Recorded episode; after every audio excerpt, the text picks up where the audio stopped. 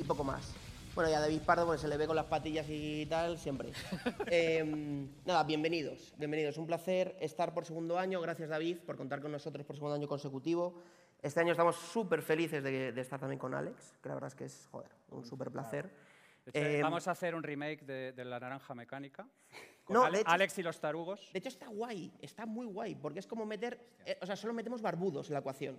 ¿Sabes? Está, está- está muy guay. eh, Si no eres barbudo, no puedes entrar en el club. Exactamente. Está- está- si está no eres muy guay. piloso, no, aquí no tienes nada que rascar. Claro, pero bueno, ya sabéis que para entrar en el podcast, eh, o, eh, eres CI temperatura ambiente o eres CI Javier Recuenco, no hay punto medio. correcto, correcto. Entonces, todavía no sé cuál es Alex, yo espero que sea Recuenco. para- Indiscutiblemente. Total. Entonces, bueno, gracias, gracias por venir, gracias por estar con nosotros. ¿Y hoy de qué vamos a hablar? Bueno, ya os lo ha adelantado David, pero básicamente lo que vamos a hablar es de las tres noticias tecnológicas que para nosotros han marcado el año. Y os juro que yo he intentado por todos los medios hablar de Sálvame. Os lo juro. O sea, yo lo he intentado porque yo dije, pero si es que esto es un mare magnum de, de emoción. Y de Bueno, Yados. Ha intentado tres, hablar de Yados. tres. bueno, Tres Yados, contra uno, tres. Yados ya me ha pillado un poco tarde porque ya habíamos. Pero sí. Hombre, Yados en el sector tecnológico. ¿Queréis hacer unos barpis para empezar? Eso es. O sea, yo de momento de fucking panza veo pocos. O sea, yo sí, ¿eh? Yo sí. Pero si queréis empezar con unos barpis, ¿eh? Ahora mismo. Eh, pero bueno, somos del sector tech, pues también habrá miluristas, por desgracia, es la vida. Eso es. Pero bueno, Pero estos son los chetos, los Dungeon and Dragons. Efectivamente, efectivamente. Salvo si sois de cloud. Si sois de cloud, sois 2.000 euristas. O sea que bueno, está bien, está bien. Bueno, veo, veo que el chiste ha calado, está bien. Está bien saber que está bien que no he perdido el mood, está bien. Entonces, vamos a hablar de tres noticias que em, para nosotros cuatro, porque fuera de coña ha sido un consenso, creemos que han marcado el año a nivel tecnológico, pero va a ser dinámico. Barpis no vais a hacer, pero sí voy a bajar a preguntaros también a vosotros qué pensáis de la movida. O sea, por ejemplo, Jorge del Casa, el primero que va a hablar. O sea, aquí le veo una fila. hace Fichao. 13 años que no le veo, pero es irreconocible. El tío sigue igual de joven, ¿vale? Entonces, le vamos a preguntar el primero. Va a haber baile. No, no. Bailes de salón. El tango lo hemos estado enseñando ahí atrás, Javi yo, Correcto, así, con la correcto, pierna. Correcto. Mazurcas, polonesas, Los lo pantalones, los en pantalones estos se quitan así. este- Sí. Hostia, sí, como la NBA. Qué rico, A correr. qué rico. El Tiny Bird. Sí. Arriba periscopio. Entonces, yo os propongo una pequeña dinámica para empezar. ¿Os A parece ver. bien que baje dos segunditos Sí, por Dios. y que nos diga alguno su- noticia a ver si coincide con alguna de las nuestras? Perfecto. ¿parece? Venga, perfecto. vamos a intentar no matarnos así a la primera de cambio. Perfecto. A ver, ¿algún, algún voluntario o no? O voluntaria, perdonar. Voluntarie. Venga, David. Dime, David, por favor, pégate bien el micro, como Sabina, ¿vale? Eh, dime tu noticia tecnológica del año. Una. Bien cerca el micro, por favor, David. Es que no tengo ni idea de tecnología. es que No yo soy, digas, no yo digas soy, lo de Java. Lo de Java ya lo ¿vale? que yo soy de business. Yo estas cosas de tecnología se me escapan muchísimo. Una noticia. Una noticia. Mundo business tecnológico, aunque no sea de tecnología. Eso es. Hombre, Vale, siguiente, sí, sí. Drogas, alcohol, temperatura ambiente, algo, no sé. Venga, vamos por aquí. ¿Cómo es tu nombre? Alfonso. Alfonso. Sí. Venga, fenomenal. Una noticia que a ti te haya La com- motivado de este año. La compra de mi- eh, ¿de BZ era? Bueno, la de, la de los ¿Estás hablando de puticlus, Alfonso? Oye, esta no se me había ocurrido, ¿eh? Ve- mm, La compra de mi- que ha hecho con Microsoft de la compañía de Ah, sí, videojuegos. la movida esa va a ser a todos los de Eh, Mega Frikis. sí. Vale, muy bien. Oye, eso no lo habíamos pensado. Yo no sé si sabéis esa movida, pero... No podría decir. Bueno. Venga, te toca. Félix, dinos tu nombre, por favor, Félix. Venga, pues. Sí. Y nada, la obvia, ¿no? Chat GPT. ChatGPT. Yo creo que sí. ¿eso qué es? Hemos hecho check. Eh, ese, ese era el primer tema, ¿no? ¿O no? El que no, no se lo es, el GTPS que ha dicho. ¿no? GTP... Es una, es una movida de esas de cuando te hacen un análisis de sangre y pones GPT, más de 10 millones. Eso, ¿Sabes eso? Esa movida. De Gran Turismo o algo. sí. Venga, vamos por aquí. Te ha tocado, cuéntanos. Sí. Estefanía, cuéntanos. ¿Cómo es tu nombre, Estefanía? Estefanía, pues no lo sé. También eso, ChatGPT y ¿Y algo más que se te ocurra? Tú eres de Irún, ¿verdad, Estefanía? yo soy de De Irún, digo, con el acento que tienes. seguro. casi. Bueno, No sé, no sé. A ver, ¿ah? no sabes. ChatGPT para ti. ChatGPT. Venga, pásaselo a tu compañero. Vas a hacer una ronda rápida de los tres seguidos, venga. ¿Cómo es tu nombre? Yo me llamo Rubén Muy bien, Rubén. y iba a decir ChatGPT también. Vale, pero algo de originalidad, Rubén, venga. Seguro que eres programador, pero tú puedes, tío. Venga, pues GPT Chat. Pásala a tu compañera, Rubén, por favor. La próxima vez ni te lo paso, tío.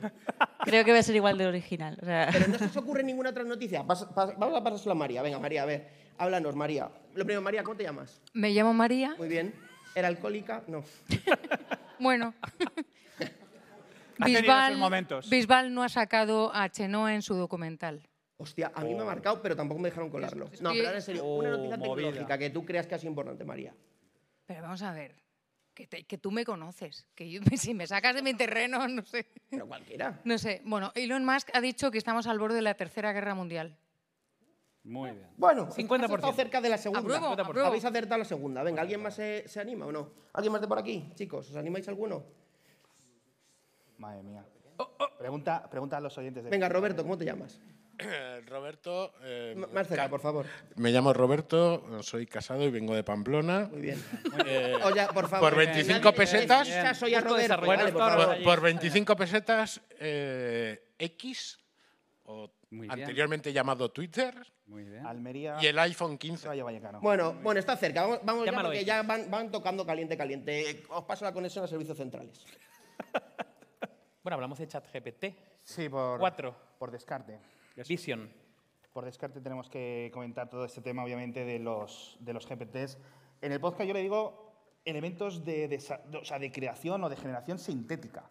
Correcto. Porque a mí esto de decirle inteligencia artificial me rompe las muelas. Realidad sintética. No, creación sintética. Es decir, tú le dices al DALI, al GPT, al Claude, al no sé qué, tal, pa, pa, pa, hazme esto, dame este código, dame esta imagen, dame este vídeo, tal. Te lo sintetiza. Tiene sentido. Tiene sentido. Yo, yo me traigo un par voy a de decir por de aquí. inteligencia Fuera de coña- de la UNIR para que cambien de nombre, ¿no? Cuando habláis de movidas sintéticas, a mí se me recuerda lo de Sintetas no, habéis- no hay paraíso, que si no la habéis visto la tenéis que ver. Sintéticas. Que sin tetas no hay paraíso, o sea, y luego hay otra que es la Sintéticas. continuación que es con tetas sí hay paraíso o algo así. Sí, O sea, Colombia y my hair forever. sí.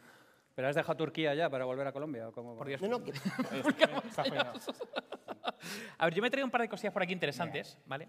Algunas relacionadas con, eh, con nuestro podcast, porque la verdad que utilizamos bastante IA generativa en Heavy Mental, con la tontería. que esto, o sea, vamos a contar parte de nuestros secretos, porque la gente cree que tenemos a siete becarios creando contenidos todo el día. y- Correcto. Vamos a desvelar un gran secreto. De hecho, yo, yo, yo como chao, Si me podéis, por favor, compartir la presentación, fenomenal. yo, yo me declaro chao, el Chief IA Officer de. Ah, vale. Digo, me quedo chat, digo, se pira, se pira, se pira. Mira, fijaros, eh, una de las cosas que hacemos bastante es utilizar Perplexity para eh, presentar a los invitados. No sé si sabéis lo que es Perplexity, eh, se equivoca más con la escopeta de feria, pero eh, al igual que cualquier IA generativa, eh, cuando, cuando llegas a un cierto nivel ya se empieza a equivocar, pero está guay porque genera el contexto, te empieza a generar la conversación, mola. Creo que tú- vosotros también lo utilizáis, Sí, la lo de Opus Clip. Sí. Opus Clip, por ejemplo, lo utilizamos para coger eh, vídeo de hora y 20, hora y media que tenemos y lo partimos en trocitos, como en pequeños vídeos de 30, 60 segundos en nuestro caso, que además es muy curioso porque fijaros que eh, la composición es más o menos la que veis ahí y te monta literalmente el vídeo con las caras centradas y te lo subtitula. De hecho, mira, aquí tenemos un, un pequeño extracto, que además lo voy a poner porque quedamos bien, porque aquí está el señor... está José Luis Vallejo. Sin embargo, en la inmensa mayoría de los sectores, pues uno tiene que progresar dentro de una multinacional, dar codazos con el que tiene al lado, aparecer como más listo, caerle mejor a tu jefe, apropiarse de más equipo, de más presupuesto, de más titulares. Entonces tienes que ir pues con el traje y la corbata con el nudo mejor hecho y tienes que ir con más apariencia que el de al lado. Eh, afortunadamente, pues yo creo que nuestro sector nos permite no tener que estar con esa competitividad y con esa apariencia, pero hay otros que no. Hay otras que las carreras profesionales, pues si, si uno parece que gesticula mejor eh, en otros idiomas y tal, pues tiene más puntos. Entonces la gente va pues, a, sacar un poco más brillo y a echarse más brilli brilli y todo lo que pueda. Un crack, un puto crack.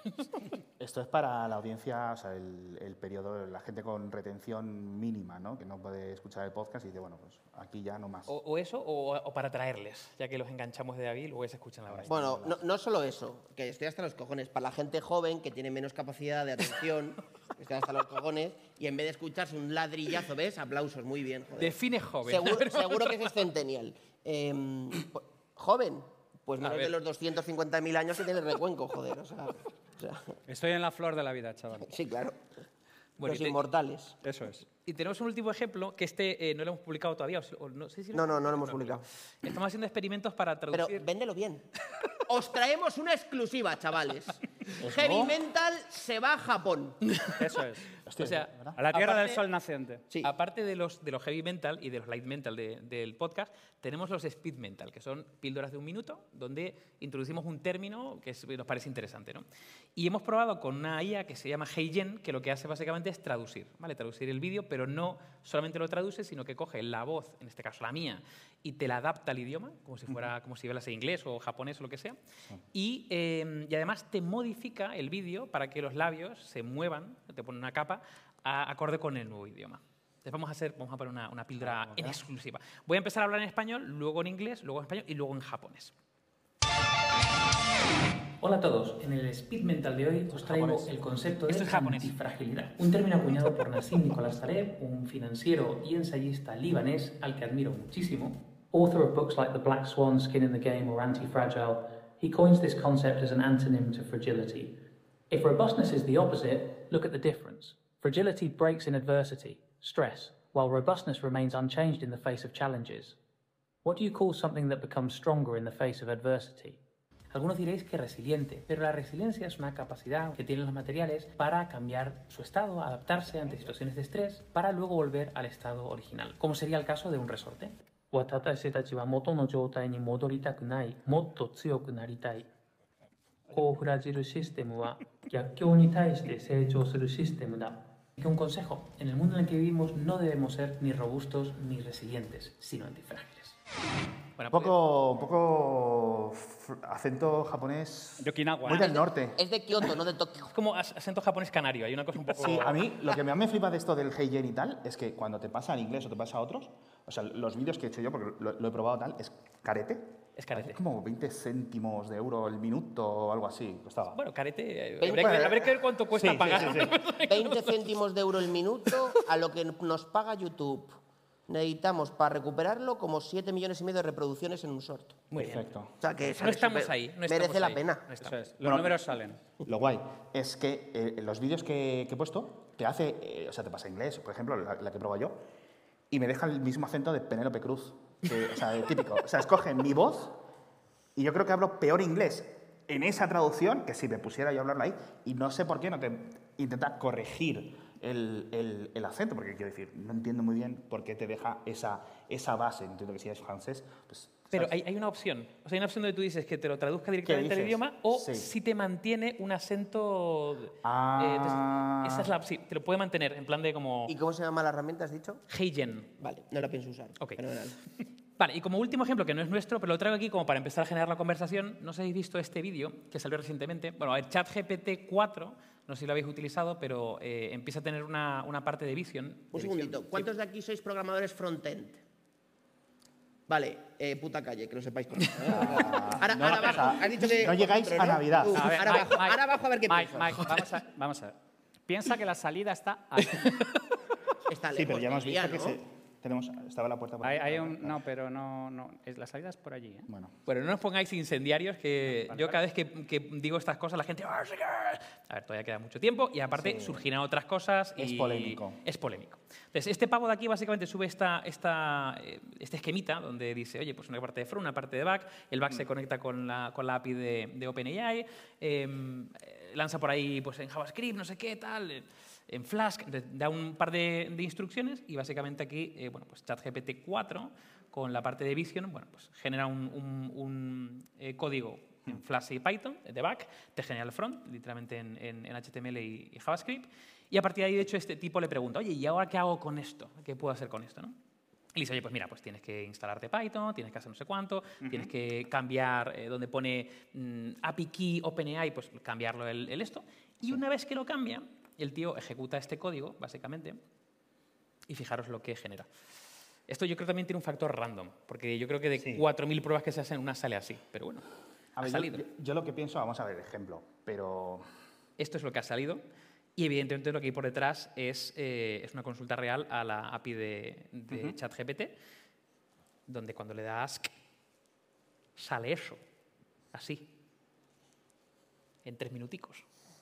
Está bastante bien. Yo he visto unos que te crea ya directamente, o sea, le dices una aplicación de iPhone y le haces como en, en el- en la propia pizarra, eh, como diferentes Los fases, de pantallas. no sé qué, y dices esto, pero en React y, o en Native o lo que sea, y de pa, pa, pa, pa, pa, pa, y te lo escupe. Está bien, es muy básico, pero lo que te permite es tener un, un avance al prototipado, al típico bootstrap que haces, a una cosa súper... No, sé, no es un, un MVP ni de lejos. Ni de lejos.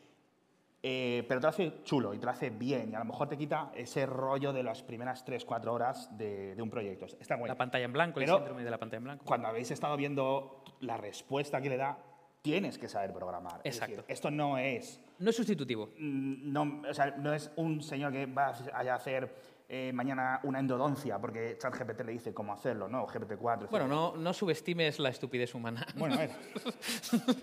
También es verdad. Quien pero- dice una endodoncia dice una fimosis o cualquier cosa. lo, lo cual Claro. sería peor. No, no, yo a ti, yo te has ido, no te hablamos. Pero ahí cuando te dice pip, install, no sé qué, ya, pues o sea, la gente ya se habrá perdido. Si no tienes ni idea, ¿sabes? Si no te has hecho el típico bootcamp este de tres semanas. Entonces, no sé. A ver, Mike, ¿quieres preguntar a alguien algo? A ver, a ver, Manu, Pero pregunta a alguien que sepa. Cuéntanos, o sea, de verdad, ¿cuándo fue la última vez que maquetaste una web? A ver, cuéntanos. De verdad, no me mientas porque veo que eres Chief Product Officer. Entonces, eso de front, Pues ma- justo maquetación, no me mientas. este ¿eh? fin de semana. Vale, Soy ahora, yo ahora soy weekend developer. muy bien. Pues el martes, fíjate, antes. Pues sí que estáis man el lean mine ese, ¿eh? O sea, sí que estáis jodidos.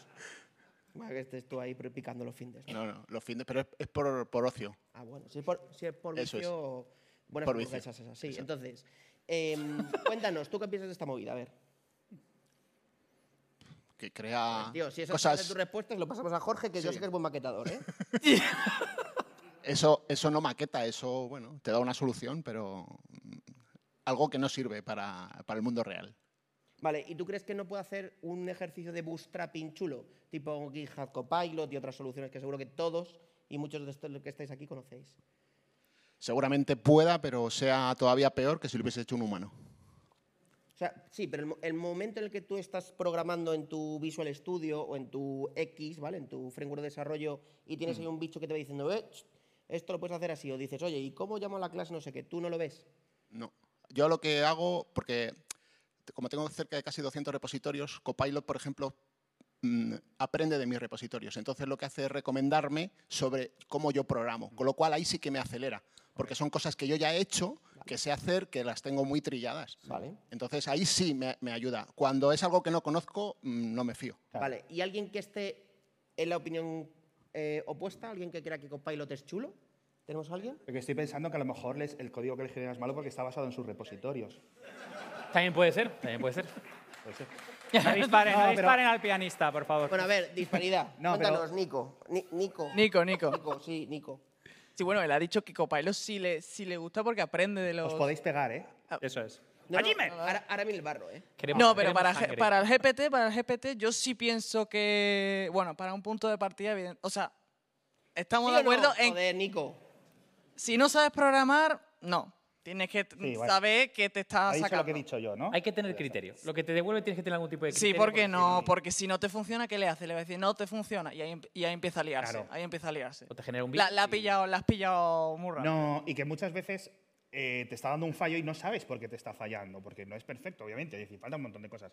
Lo que yo creo que, que- que gran parte de la población, incluso de la- del, del departamento técnico, los que estáis aquí, no, no- no sois conscientes es de lo rápido que está cambiando. Es decir, cosas que hace seis semanas las hacía mal, de repente las corrige y no hay un changelog que te diga, no, hemos corregido esto, esto, esto. No, de repente lo hace bien y no lo sabes. ¿no? Y lo hemos visto con DALI. Sea, hemos visto el, salto a DALI 2 hace unos meses, el salto a DALI 3. DALI 3. Mi mujer es ilustradora, le he enseñado DALI 3, le digo, esto es gratis, yo le pongo aquí y digo, yo lo siento mucho, pero esto ya, ya no te dice, ah, es que se notan en las manos, los dedos, que salen mal. No, No, ya no. o sea, no es, te vas a quedar sin trabajo, pero es una herramienta. Yo siempre lo veo como, como una herramienta. Tenemos unas discusiones bastante interesantes. Vale, pero una pregunta para alguien que no sepa de lo que habláis, porque os pasa de siempre. A ver, ¿Cuánta gente sabe, cuánta gente no sabe lo que es DALI, que estáis aquí en la sala? que no sabe. Sí. ¿Ves? Es que habláis para... Joder. Bueno, a ver, a ver, no- a ver. O sea, es que no habláis para toda la El gente. nivel de friquismo aquí es suficientemente elevado para que más o menos un 95% sepa Tenemos lo que una es audiencia DALI 3. cómplice aquí. Mike. Bueno, pero yo quiero hablarle a ese chaval de amarillo, Explicamos. que ha levantado la mano. Vale, Es, un- es un maquinillo que hace imágenes. es un maquinillo. Sí, efectivamente. Bueno, Y muele po- café. podemos- Si lo giras así, muele café. Si lo haces así. podemos decir que es la IA generativa de OpenAI que genera imágenes. ¿no? Tiene ChatGPT Eh, muchas y luego palabras tiene, muy raras, tiene DALI 3, ¿vale? Muchas que palabras genera seguidas imágenes. muy raras, tío. Es Y un luego- Google que tú dices Mickey en Gallumbos y te lo pinta. Tal cual. Correcto. Correcto. Tal cual. Lo puedes decir en el estilo Si supiera de quién es Mickey. Modigliani. Bueno, claro. A lo mejor pone Mickey Mouse Fernando. Alonso con más cuello y te lo pinta. También. Y te sale Mike Tyson. Y, y Y está- y está. Time Pero blanco. Time out, error. O sea, no, no, no. Sin memoria. Está Coverflow. Azure, tira- tiras Azure. no, no. Yo tengo una pregunta ahí, ahí, para- por curiosidad. Eh, ¿Alguien ha utilizado el Code Interpreter ¿Eh? de chat El que GPT-4? tú le pasas código y Bueno, dices qué es lo que ocurre. no, le pasas un montón de datos y te permite generar gráficas. a- a- Ah. te, te permite explotar los datos, básicamente. Mm. El Eh, Code. ¿Alguien ha hecho esa mierda? Que te busca patrones y todo eso. Probarlo porque funciona como un puto tiro. ¿eh? Sí, esa es una de las cosas. Pero es que Además, además este está entrenado específicamente para eso, no es generalista. tenéis que tener eh, eh, en, en- en vuestra lógica, seguro que veis como eso tiene todo el sentido. Es decir, que una, un software gigante que está entrenado sobre patrones de no sé cuántas dimensiones encuentre patrones en una cosa de dos dimensiones. Pues lo, lo va a encontrar, pero vamos, al segundo. Esa es la gracia, ¿no? Eso yo creo que es una, una locura. Pero yo, yo creo que, que, bueno, a ver si de la audiencia, pero me gustaría hablar del tema o del concepto de herramienta o de autonomía, porque por eso yo digo que no me gusta hablar de inteligencia artificial, porque para mí inteligencia artificial tiene un componente de, de autonomía, es decir, que tú lo dejas ahí, que haga sus cosas, ¿no? Que responda a los correos, que no sé qué. Esto no lo hace y yo creo que no, no sé si tiene sentido que lo haga. Tenemos un espontáneo, no sé qué nos va a decir. Aviso. Con tal de ser- que no, con tal de que no te desnudes, tío. Es- puede es ser el aún peor vale. que yo, ¿vale? ¿Es el señor OpenAI? Eh, no, o sea, quería poner sobre la mesa un tema que Una, yo creo que una pregunta, ¿cuál es tu nombre? Ángel, ¿Y, y a qué te dedicas, Ángel? eh, soy programador. Programador. Vale, es que he visto Engineering Manager y he dicho, por fin alguien me va a explicar para lo que valen. Digo, Para programar reuniones. y digo, y digo, joder, digo, porque yo creía que era Scrum Master, pero me sigue sin quedar claro. No, no, pro- programo reuniones, básicamente. Muy bien, está. bien. A ver, Ángel. Pero entonces eres Bien. Scheduler Manager. Es que o- sí. Si Miki te deja hablar. Hemos encontrado siempre a esa persona que es el que hace esa cosa. Un poquito de ROAS siempre a la comunidad. ¿no? Siempre, Un siempre, poco- Un poquito con cariño. Sí. Ángel, ¿no? Sí. Muy bien. Eh, bueno, como todos hemos tenido discusiones sobre GPT, tal, que somos muy frikis Cerca, todos. cerca del micro, por favor. Mi, mi duda, o sea, quería poner sobre la mesa el debate de dos cosas. Uno, eh, ¿cómo se monetizan modelos largos de lenguaje, o sea, modelos generativos? Y porque realmente yo creo que a día de hoy muy pocos players pueden permitirse generar un, o sea, hacer un modelo. Y, o sea, y cómo estamos dependiendo de esos big players y, cómo veis el futuro en eso. Es decir, porque realmente, qui- ¿quién está monetizando modelos largos de lenguaje? Muy poca gente. Hay muchas demos, son demos carísimas, pero eh, mm, creando producto propio de verdad creo que hay poca gente. Y lo lanzo sobre la mesa y... Yo, yo te puedo contar dos casos que conozco. A ver. Eh, uno es Microsoft. B2B, a saco. ¿Vale? Por, la, por lo que consiguió eh, de, bueno, pues financió modelos al principio de ChatGPT y ha impulsado mucho a ChatGPT y entonces todo el modelo B2B de ChatGPT pues eh, tiene sus propias De máquinas. hecho, creo que de está, está instalando Copilot ahora mismo Correcto. en modo de pruebas a clientes que tienen más de 300 licencias de Office 365. Entonces, o sea, Mi- Microsoft está intentando meterlo dentro un poco de su modelo, ¿no? Y luego hay un caso, hay dos casos que voy a comparar que son muy frikis, pero que a mí me han gustado mucho eh, y, y que han monetizado bastante. Uno, no sé si lo conocéis, es un caso del Rubius, que el Rubius montó un canal de Twitch que lo ha petado durante dos meses y lo chapó. Eh, o sea, vio que funcionaba y lo chapó, que era que eh, era un sistema pues basado en inteligencia artificial, generaba una serie en tiempo real y emitía 24 horas. Lo tuvo encendida dos meses, eh, mogollón de gente suscriba al canal, tenía 5.000, 6.000 6.000 viewers en directo y claro, eso al final es rukiki, es una forma de monetizar. Y otro ejemplo paralelo ha sido, y, a- y si no os recomiendo que lo veáis, hay un montón de youtubers estadounidenses que han abierto canales secundarios donde están haciendo pruebas de em, le pido, o sea, monto un circuito donde un bicho me genera un guion, Onto me monta el vídeo y otro y me meto, hago una pequeña programación en Java que me sube el vídeo directamente a YouTube. Entonces algo totalmente automático, donde a lo mejor yo le pongo unas palabras clave, eh, genero y subo contenidos, una píldora todos los días. Además, por el algoritmo de YouTube, que nosotros también ya lo vamos conociendo un poquito, vídeos de más de 8 minutos se monetizan muy bien, si dura más de una hora, pues le mete muchos más vídeos, entonces tal. Entonces, ¿qué pasa? Que al final, eh, eh, yo en los últimos modelos ya que he visto la semana pasada, son la leche, porque ya se suben las tendencias de YouTube. O sea, la API, o sea, se conecta a una API de YouTube, ve las tendencias, los temas más candentes, y es capaz de generar vídeos sobre esos temas. Entonces sabe que van a monetizar muy bien porque van a ir muchas visitas, ¿no? Pero todos los modelos que generan eso, al final, es un modelo o de, o de GPT, o sea, Sí, sí, de OpenAI. al día siguiente, ¿eh? Sí, sí, pero en el fondo estas, o sea, son proveedores de como una materia prima nueva, que Sí. son modelos largos Sí, generativos. sí. Al Sí, final, sí, sí. o sea, ¿cuántos, ¿cuántas empresas hay que puedan hacer eso? Hay tres. O sea, al final estamos Ya. vendidos. Te a esas refieres a vender modelos, no lo que genera el modelo, ¿no? Sí, sí, sí. Sí. Yo, yo, lo- bueno, lo primero, lo del Office 365, Microsoft 365, o sea, eso es como están añadiendo, ¿no? Pues ahora tienes el Teams, tienes los eh, varios programas y aparte, si quieres, todas estas funciones de síntesis, etcétera, X euros más al mes por empleado, pum, ¿no? Como ponerle los toros al, al Vía Digital. lo añades. Así en plan 1995. O Y- ciclismo de montaña o... Sí, sí, no, O sea, es que pero es- eso es- era eso en el que yo me ponía así muy rápido a ver si veía el porno. No sé, yo es que lo pagaba. No, que, que- Mike, Mike.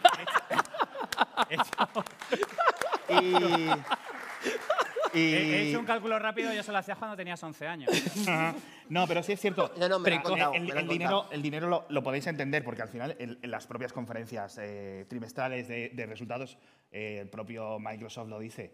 eh, di- eh, nuestra, nuestros clientes con estas empresas cada vez mm, de mayor eh, heterodoxia, no sé, más, más variadas, nos dicen, nuestros empleados pueden hacer un 20% más de cosas a 4, 5, 6 euros cochinos por empleado, vamos, o sea, es que me parece Regalado. estúpido no pagar, o sea, me parece increíblemente barato. Ahora, también se está sabiendo que de momento los números no le están saliendo a Microsoft.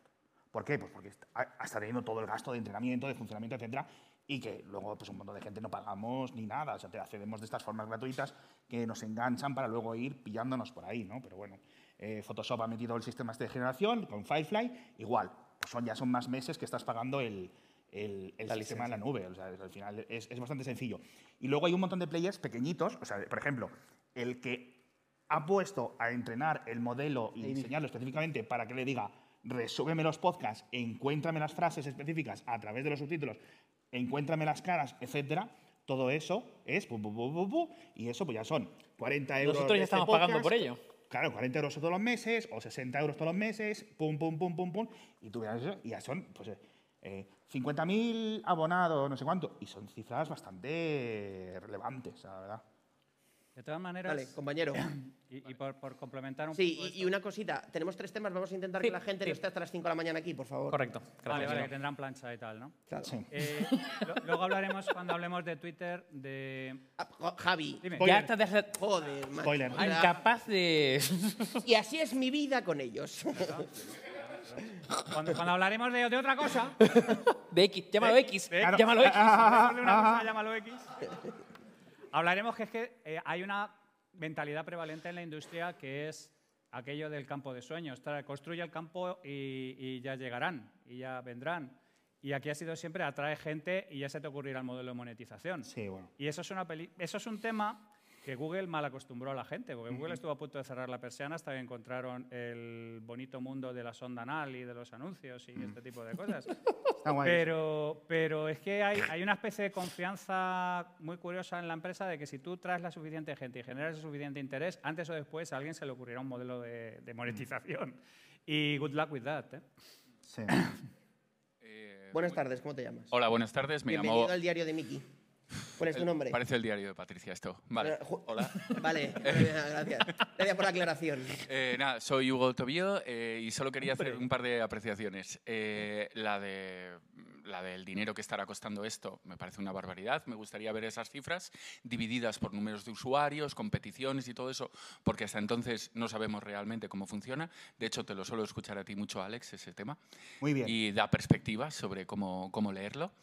Y es el clásico ¿quién paga la fiesta? Porque parece que en un cualquier momento alguien chapa y lo cierra. Y solo quiero comentar un ejemplo, y es que, bueno, me gusta el baloncesto. En su día el señor Florentino Pérez tenía un equipo del Real Madrid que ganó la, Champions, el equivalente, la Euroliga. Y unas dos semanas después dijo que igual cancelaba el equipo. ¿Por qué? Porque era totalmente deficitario. Hubo un montón de gente que, se quejó, no sé qué, no sé cuántos. A ver, es que me cuesta 60 millones de euros al año.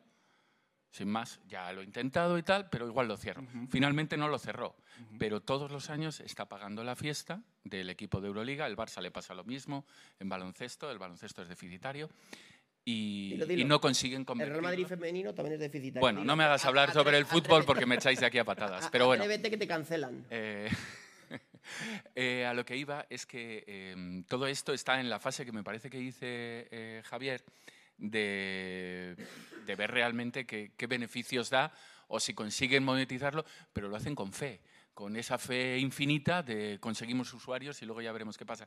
Y un último detalle, solo porque soy muy pesado con esto, el aspecto legal de la alimentación de los... eh, eso es lo que te iba a de- mencionar. De, database, de hecho escribí un, un articulillo ahí en la bonista, eh, me parece fundamental, porque está dando mucho problema a la hora de crear... Bueno, para hacer memes no hay problema, pero cuando tú haces un proyecto, como ese proyecto pete, esa imagen que tú has creado no tiene derechos.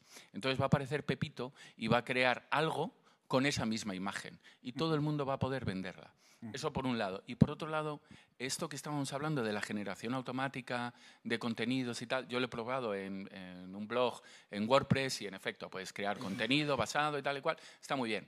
Pero joder, tampoco hay que ser muy, muy avispado para pensar que en el futuro lo lógico sería que lo hiciese todo el mundo y por tanto el SEO no valga una mierda, porque cualquiera lo va a hacer. Vamos ¿Y a ir vamos cabeza, ¿eh? Claro. Sí, ¿Y sí, qué sí, vamos a hacer? ¿Que lo lean también las máquinas? Es que a mí También. todo esto me parece eh, que tiene un valor porque estamos en el inicio. Pero si piensas eh, a un poquito de años vista, Correcto. puedes pensar en, en a dónde te lleva. O sea, es una escalera que lleva a También, un, a también un llamado efecto, efecto Facebook. efecto Facebook. O sea, eh, Gracias. Te, Yo- te quito el micro cojo- ya, ¿vale? Vamos a intentar. No, no, pero es que Vamos a intentar separarte del micro. ha traído, es que ha traído un montón de cosas muy pertinentes. Eh, yo es que estoy teniendo un déjà vu absoluto con Facebook. ¿vale? En el 2012 yo ya avisaba que esto iba a terminar mal. Vas a perder la apuesta, Javi. Y se ve, ve calentando la cartera. Eh, Nos hemos jugado una mariscada que Facebook quiebra, Meta quiebra antes del 2030. Javi dice que sí, David y yo que no. Eso es. Bueno, luego se convertirá en, yo qué sé, otra cosa que le venga bien a Zuckerberg, trata de blancas o de órganos o cualquier cosa por el estilo. Pero el asunto es... So- en una, una empresa de sondas anales, Exacto, bien. Bueno, lo tienen clarísimo, lo tienen ahí. Para hacer proctología lo tienen clarísimo. En el 2012, cuando yo levanté la mano y digo esto es directamente ilegal, eh, Facebook era el darling de todas las bolsas, el dinero entraba a carretadas, Zuckerberg se hizo un trasplante de nariz y se puso uno de platino, o sea, eh, di- divino el, el asunto. Eh, pero es que el problema es que, eh, como decía el otro, la justicia es como un elefante, es lenta, pero cuando llega aplasta. Y vamos a tener un carnaval en los tribunales que vamos a flipar.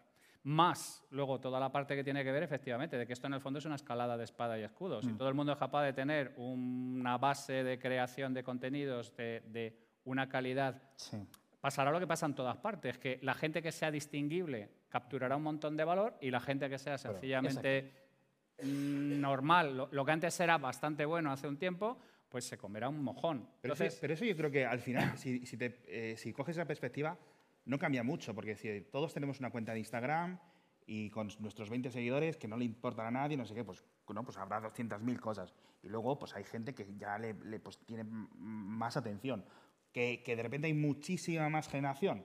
Perfecto. Toda esa generación sintética, cuanto más haya, menos valor va a tener. Eso es. Por lo cual, perfecto. Ella misma se va a eliminar. Es decir, es un problema que, según lo veo yo, se corrige a sí mismo a largo plazo, creo yo. ¿no? Que empieza el, el- el contenido, las imágenes, los vídeos, de repente te- se muere George Martin y le dices a ChatGPT, dame el sexto libro del Juego de Tronos y el séptimo. Y te los da. Y entonces- más rápido que el gordo, cabrón. Hombre, más rápido, claro.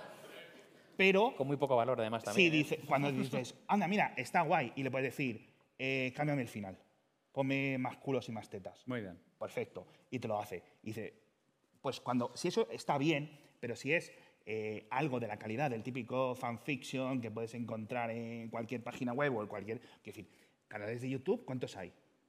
200.000 millones, podcast, 300.000. Quiero decir, y, y- y no importan el 99% de la misma forma que no importan el 99% de las cuentas de Flickr, ni de las cuentas de Twitter, ni de dominios, ni nada. Pues, o sea, yo eso no lo veo mayor problema. Sí veo un problema con lo de la legalidad. Primero, porque la ley no estaba preparado para esto en ningún país. Nunca la está. La, la realidad va, la realidad va siempre por delante de la ley. Hombre, también sería chungo tener un gobernante que supiera ver el futuro. Correcto. Y Con los tres precogs ahí, con claro, la bolita y eso tal. rodando. tampoco, tampoco lo queríamos. Y, y vamos a ver cómo se adapta. Primero, porque luego los tribunales en cada país pueden interpretar de otra forma. Pero aquí hay un gran agente libre que son estos modelos, pero de código abierto. En los que ya sabemos que muchos están entrenados con material, vamos a denominar alegal. Colecciones enteras de libros, etcétera. Pero, ¿a quién vas a detener? Chris, Chris No nadie Carrascosa me dice siempre que no hay cosas alegales, que legales o ilegales. Exacto. Bueno, Es contenido con copyright. Exacto. Entonces, eso es código abierto y me puedo coger el modelo entrenado. ¿A quién van a detener? Ese modelo, eh, bueno, eh, Mistral AI, la empresa que ahora Sí. ha conseguido el- la mayor financiación de la historia de Europa, lo ha lanzado directamente en BitTorrent. ¿Qué, go- qué gobierno puede parar eso? Es imposible. Luego eso encima ya no vas a necesitar servidores, lo vas a poder ejecutar en tu máquina. ¿Va a ir más lento? Sí. ¿Cómo lo vas a detener? Quiero decir, es como mm, si quieres decir, no, no podéis hacer el, no podéis usar el Paint, porque con Paint puedes dibujar unas tetas. Correcto. Y, y- y- y eso Cuadradas, está malo. pero, pero sí. Bueno, a ver, depende del- de las horas que le eches, joder. Bueno, sí. Hay una señora, hay una señora en Instagram Sí. que yo sigo. Se ha muerto. Ha fallecido. sí. ¿Cuándo? Había una. Había una. Eso es. Aquí fake news, Una puta crack. desinforma- ve, desinformación en. Pero desde hace poco. Sí, hace como un mes o así, sí. Joder, no me Lo siento mucho que te enteres en Es directo. que no me da tiempo a enterarme de tantas cosas pop, tío, para contrarrestaros. Eh, pues hay una señora muy buena eh, que Había. hacía... Había. ¿He dicho había, no? Es decir, que yo entiendo que hay más personas que una que utilizan Paint, pero esa se ha muerto. Es que, es que he dicho había, Alex. Ah, perdona, vale, vale, vale. Vale, perdón, perdón. Bueno, a ver, el cadáver sigue ahí, que decir. No, no, bueno, pues A- había a lo una mejor- señora que murió, A lo mejor en el infierno lo sigo. eh, está tocando tierra, huele a cerrado la señora ya, ¿vale? Está empujando las Vale, margaritas. o sea, que tenía una cuenta de Instagram con chorrocientos miles de seguidores, no me acuerdo ahora el nombre de la señora, os lo digo en un rato ahora que... Como, Conchi, Concha, esa. Que se dedicaba a hacer, pero cuadros, pero brutales en Paint. Mm. Pero píxel a píxel. Esta señora, claro, tenía todo el tiempo del mundo, obviamente. La señora tendría, no sé, casi la de Javi, no, ahora ya no, ahora ya no. Por eso he dicho tenía. Ya, Tenía. cuando, cuando, salió, cuando salió Paint ya estaba jubilada. Correcto, correcto. Concha, Por Concha eso- siempre había sido una artista mayor, muy prometedora. mayor, ¿no? Sí. Bueno, ¿os parece que vayamos? favor. Sí, no, mira, una, una pequeña, una pequeña Bueno. de cierre. Bueno, De cierre. siete corolarios. Yo me voy correcto. durmiendo ya, Sí, ¿no? Enmienda a la totalidad, repugno. El repugno por completo, efectivamente. Vamos a ver, una persona que, que tiene mi edad puede haber sido de que este patrón que menciona Alex, en el que estoy plenamente de acuerdo, ha pasado con los trenes, que había 400 empresas de trenes, con los coches, 400 empresas de automóviles, con cualquier patrón que salte, por lo- al final va a haber una consolidación Sí. brutal, va a haber un cooling bestial y de los 50 modelos de negocio con los que empiecen, pues sobrevivirán tres y son Mm. que hay y la vida es así, no la he inventado Sí. yo. Sí. Es que es tan sencillo como eso. Yo también eh, hablaría de- de- de- del concepto de este, de- porque como lo genera una máquina, no vale, eh, sea código, sea un texto de, de, no, pues para un copy de una página web, pues que la verdad que es aburrido ponerse a escribir eso, ¿no? Vale, perfecto. Eh, o, o una imagen, lo que sea. Mm, las mismas quejas estaban hace 25 años de Photoshop por parte de los fotógrafos, no sé qué, o de las Yep. cámaras digitales. Y de, y O incluso y de las lo- cámaras anteriores versus y de- la fotografía. y de- y la, fotografía original y el cine original de esto de cuando, pues de O sea, cuando nació ¿sabéis la señora esta del Paint. De cuando la gente no había nacido de esta Estoy dando ¿no? contexto. Algunos sí, por lo menos el 50%. Javi sí. Pero los, los artistas, los que pintaban al óleo y eso, se quejaban de los fotógrafos originalmente, a principios del siglo XX. Sí, sí, que eso, no era, que eso no era arte, que no sé qué. Cuando le dejas su espacio para recorrer, encuentra su sitio, encuentra su lugar. Y ahora, bueno, pues cada uno, pues eh, bueno, al final esto es tribal. Yo, yo por, por- por cerrar este tema y pasar al otro, Mike. Pero, pero vais a hacer Por- algún yo- día sí, algo. venga, sí, ya que empecé este tema lo, lo cierro. A ver, y, y cogiendo un poco la, la- la línea de, de Alex de, oye, herramienta, no herramienta. Sí. Hay una cosa que además lo he comentado mucho con Javi, que es el tema de los centauros, que me parece que es una filosofía interesante. Eh, Te va a sorprender, tío. Em, a ver, La señora murió, lo sabes, ¿no? Sí. A ver, el tema, el tema de los centauros, yo he añadido el tema del minotauro, que eso lo explicaré ahora. Hostia. Sí, sí, ya es como la vuelta de tuerca. Ya viene aquí el laberinto. No sé si conocéis, Javi se acordará, eh, época años 90, 96, eh, Gary Kasparov, eh, gran maestro de ajedrez, campeón del mundo durante un montón de años, lo pusieron a competir con IBM eh, Deep Blue, Blue. varias ocasiones, ganó eh, en diferentes ocasiones, porque esto no se dice, solo se dice la que perdió, pero ganó en diferentes ocasiones, hasta llega un punto que pierde la, la partida famosa del 96. ¿no? Y en ese caso, eh, claro, Kasparov era como, no, el ajedrez es el juego más humano del mundo y nunca un gran maestro. Bueno, estrepitosamente y a partir de ahí perdió todas. Claro, se empezó a obsesionar, de hecho inventó un concepto que era ajedrez avanzado, ¿no? Advanced chess, no sé qué, que era para jugar, bueno, un jaleo. Incluso un tablero que se jugaba. Un tablero que se jugaba. Movidas. El caso es que el tío hizo diferentes combinaciones y eh, solamente hubo una combinación donde un humano era capaz de ganar a una máquina de ajedrez y era junto con otra máquina. Es decir, cuando tú ponías grandes maestros de ajedrez más una máquina, era capaz de coger, digamos, la parte más de procesado, gran volumen, Duro, de sí. fuerza bruta, junto más la intuición, creatividad, visión, ahí como... Y de alguna forma permitía ganar. Entonces el tío dijo, joder, se sacó el concepto que se ha recuperado, que es el tema del centauro. Como de alguna forma, o el equipo, lo, he hablado de equipos centauros, ¿no? Como de alguna forma la mitad hombre y la mitad inteligencia artificial podían combinarse de forma híbrida, ¿no? Claro, yo lo que traigo a lo que tú decías de la, de la, de la herramienta es, yo creo que podemos recuperar la idea del centauro, incluso la idea de inteligencia aumentada, que se empieza a hablar ahora, cómo la IA puede incrementar nuestras capacidades, pero no pasemos al lado del minotauro. ¿no? El minotauro es lo inverso de un centauro. Es decir, la parte de, de alguna forma, en este caso de toro, es la cabeza. Entonces, claro, yo digo, no deleguemos nuestra capacidad cognitiva en una máquina. Vale. No hagamos clink y que se genere, sino aportemos el valor que tiene que aportar y utilicemos la- las IAs como forma de acelerar procesos, de... No, absolutamente. A, a lo he ver, entendido perfecto, ¿verdad? Perfecto. a ver, A ver, Mike. Espérate, Por Dios. tenemos que cambiar de tema, pero justo después de... Pero anula todo lo anterior, eso ya lo sabemos. de- de- Todo lo que viene antes del pero es bullshit. Es bullshit. el, el- el- el gran campeón ahora mismo, ¿no? El Messi del ajedrez, eh, Magnus Carlsen. Entre Carlsen y Kasparov estaba Vicianant, que por cierto estuvo unos años viviendo en, Colma- en- en Colmenar Viejo, el Correcto. amigo. Y su gran aporte al mundo del ajedrez a principios del siglo XX era que él entrenaba y estudiaba con estas máquinas y estos modelos según iban progresando. Y él tenía un modelo muy específico, como lo dirías tú, ¿no? De esto de, de- de Minotauro, ¿Centauro? Centauro, cosas de estas. Sí, es que no te... eh, Me apaga un poco. Ha pasado Sí, de apagado. tres pueblos de literalmente. Y- Vale, menos mal no era el único. y está muy bien. Y luego ya toda la gran caterva de los grandes ajedrecistas de este siglo, o sea, gente que tiene 15 años, 25 años o 30, tiene- todos estos ya usan y juegan a un tipo de ajedrez, igual que en el Go, igual que en tantos otros, literalmente Muy, totalmente diferente. cambiadísimo a lo de finales del siglo XX.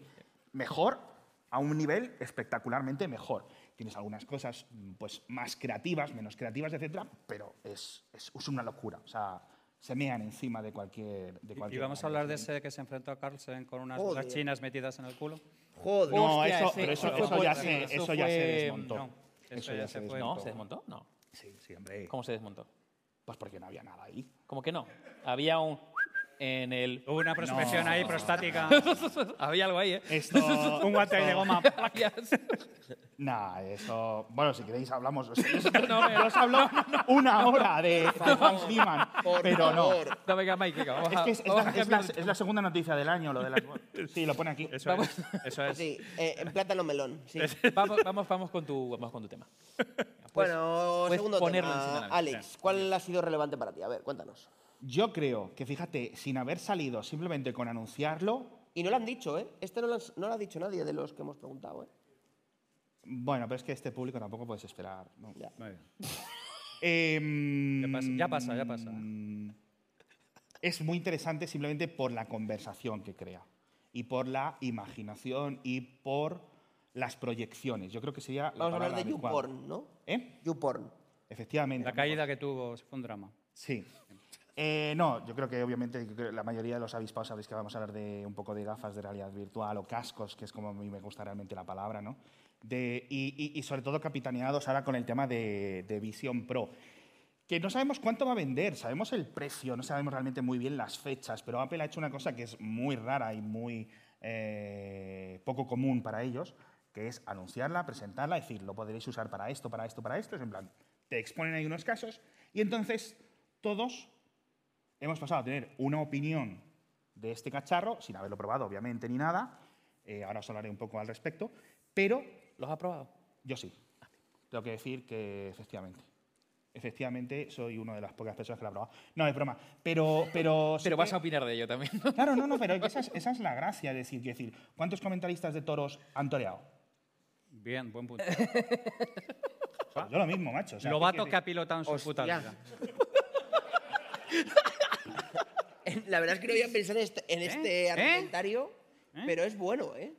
Es bueno, es bueno, es bueno. Sí. Quiero decir, Ajá. Me parece estupendo. Entonces, esto va a ser muy interesante, porque aquí hay una proyección y hay muchísimo gasto, no solo de esta gente, sino de otras grandes estadounidenses, hay mucha inversión en Japón, mucha inversión en Corea, las X-Real, eh, las nuevas ray de Facebook, están bastante chulas. Que están chulas, ¿eh? Las las sí, Ray-Ban las nuevas están están muy bien. molonas. Diferentes etapas, diferentes conceptos, como diferentes patrocina, hijo de escaleras puta. De, de- de un tipo de nuevo dispositivo, que a mí me gusta decir corporales, ¿no? es decir, los llevas encima de tu cuerpo, y que creemos que en parte te va a liberar de esto de estar siempre con el, orden- con el smartphone en la mano. Eh, así mirándolo, ¿no? que es, un- es una cosa que empezamos a hacerlo hace 15 años. ¿no? Igual que antes tenías que irte a tu casa para usar Internet. A la lo cabina. O a la cabina de Telefónica. Yo es que soy más joven, ¿no? esas cosas no las he conocido. Pero es, eh, yo creo que da para, para muchas preguntas a la audiencia el tema de- del, del Vision Pro, porque si os fijáis, Apple ya tiene el Apple Watch y el Apple Vision. Son muy de ojo. Mira, hay que decir una cosa. Alex, tú esto no lo sabes. Tenemos una persona en la comunidad de Heavy Mental, Uh, no desveles nombres. no voy a decir el nombre, que es uno de los programadores del equipo de desarrollo de producto de las Vision Pro de Apple. El mismísimo Steve Jobs. No, no, no. He dicho que es una de las fue el año personas- pasado, Alex, actualiza. Que es una de las personas... Estuvo aquí. Está muerto. Alex, había, ya te lo he dicho, había, joder. Vamos a ver, Steve Jobs, Steve Jobs, no sé si lo sabéis, pero esto es una exclusiva. Steve Jobs vive en Venezuela con Jesús Gil. No jodas. Con Elvis. Sí, con Elvis. Espera, espera, espera, espera. también, ¿no? Espera. Y con John Lennon. No, no, no, no. Y con Rocinante, ¿no? El, el, no, ¿cómo se llama el caballo de Jesús Gil? No me acuerdo ahora. Era Imperioso. Imperioso. Bravo. ¿Quién no sé quién lo ha dicho? Un premio Bravo. para esa persona. No, Un premio. eso- eso es- ¿Quieres? Toma, el libro firmado, ¿quién lo dijo? El libro, el libro de. El pequeño libro de la Sorteamos el primer libro. Firmado por los cuatro. Eso es. Bien ahí. Y por Steve Jobs. Eh, ¿Puedes decir, pásale el micro un segundo, ¿puedes decir por favor qué pone en la primera página? en letra grande, además de las firmas. En la dedicatoria. No, no, sí, sí, una dedicatoria, ¿qué pone, por favor? A ver si se puede Para que veáis que son porque- libros que merecen la pena. ¿Qué pone? Se vende Opel Corsa. No, a ver. ¿qué pone? Eso es, correcto. Lo de los ¿Qué pone burpees. Ángel? ¿Qué pone? Poco uso. Haz burpees fucking mileurista. Gracias, Ángel. Un aplauso para Ángel, por favor, venga.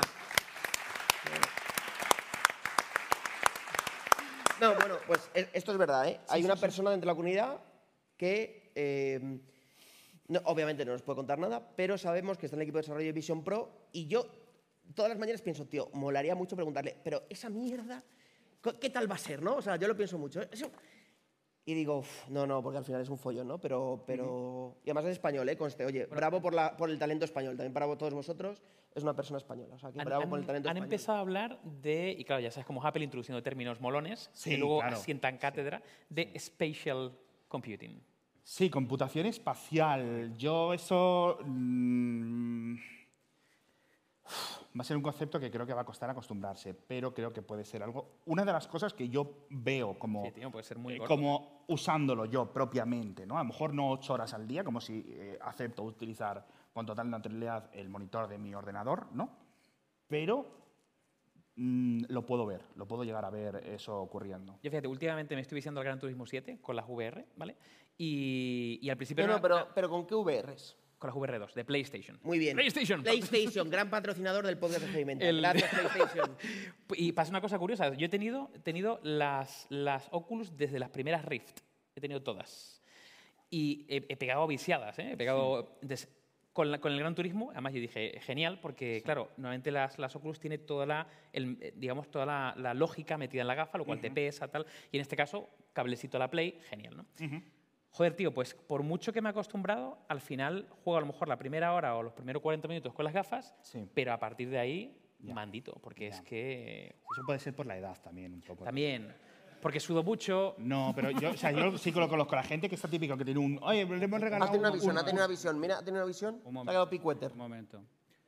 ¿Algún problema con la edad?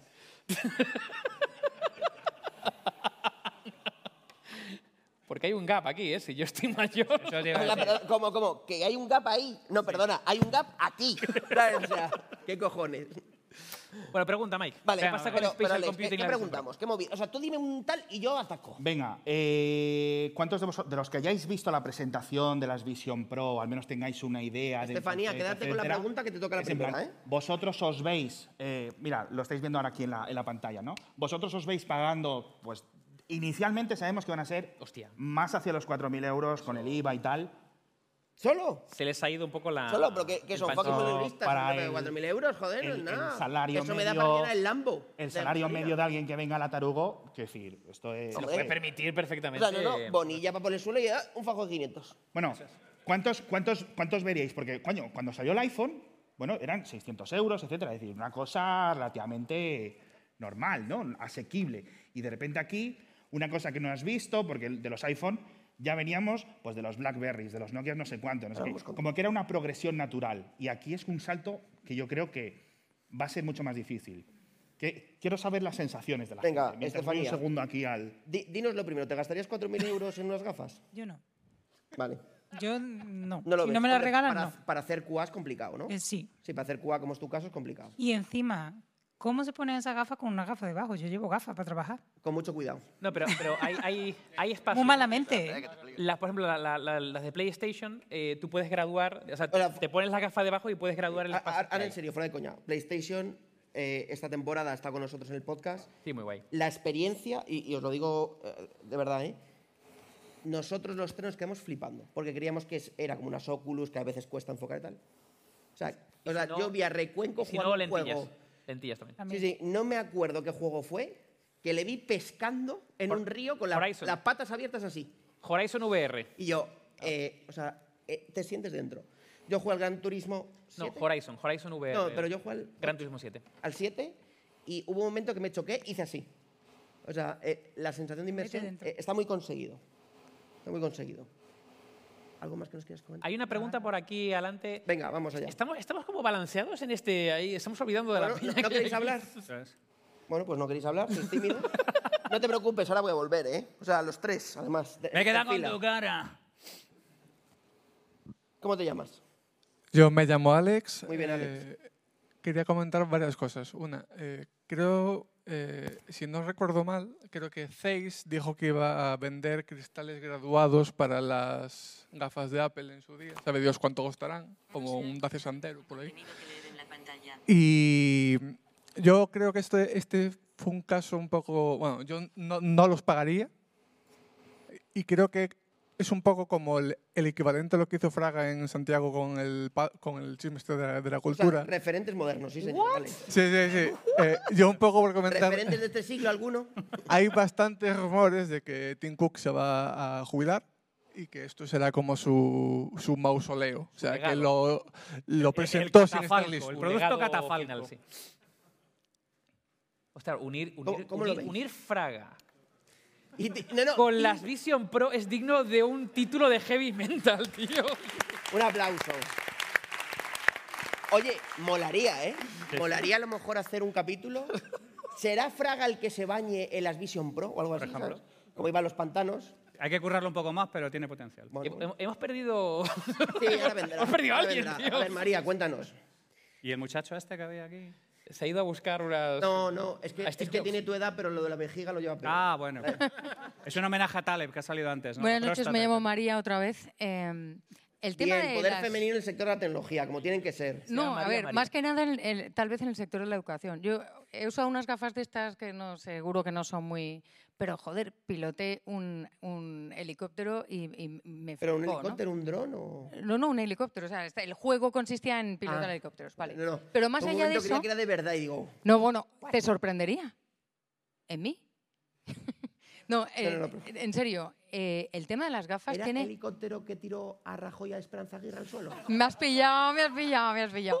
No, no, en serio. El tema de las gafas, hay un, o sea, ya sé que está muy bonito de jugar y si te gastarías 4.000 mm, pavos en esto para jugar, pero a mí me consta que, por ejemplo, la Fundación Querer, que trata enfermedades raras y en educación de niños con problemas, etcétera, las gafas sirven para que se habitúen a determinadas cosas que les cuesta mucho hacerlo en, en un entorno en la realidad, etcétera. Por no hablar de los estudios, A de la ver, gente que yo- estudia yo- medicina, yo, María, hay dos etcétera. cosas Entonces, que, que me parecen que están muy guays. Una es esa y otra es porno. El resto de cosas me cuesta ver. Bueno, yo admito porno como animal de compañía, nunca mejor dicho, No, porque- el tema de la pero porque- educación. Pero porque creo que hay una raíz común, que es experiencia. O sea, creo que... pero es que a lo mejor resulta que esto sirve para muchos... Ha, ha- ha oído porno y ha estudiado. compañero. Alex, ¿qué tal? ¿Cómo vas, Has tío? vuelto. ¿Ves algo? No. Lo que quiero decir es que a lo mejor hay más aplicaciones que juegos y que a lo mejor ahora todavía no se han descubierto, pero que... Bueno, esta gente de aquí está para eso también, ¿eh? No, o sea, pero hay, hay un montón de aplicaciones con VR. Por ejemplo, la parte de, de Sirius Play, la parte de entrenamiento inmersivo, eh, eso, por ejemplo, sirve. Lo que, lo que ha puesto Apple Sí. encima de la mesa es otro...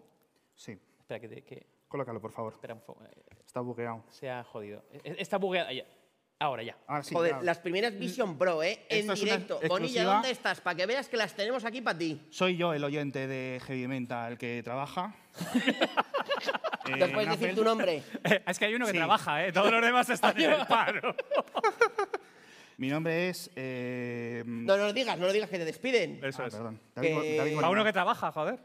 No, eh, vosotros, bueno, vosotros sabéis que vino Tim Cook. Una, por- una pregunta. Los calzoncillos estaban más limpios, ¿no? No, a ver, eso No, no, malas digo, digo, palabras. es que me ha llegado es- un olor, digo, qué rico. Esto es el prototipo. ¿Vale? Esto es el prototipo con el que dentro de, de Apple pues lo, lo vamos probando y así vamos teniendo la experiencia, ¿vale?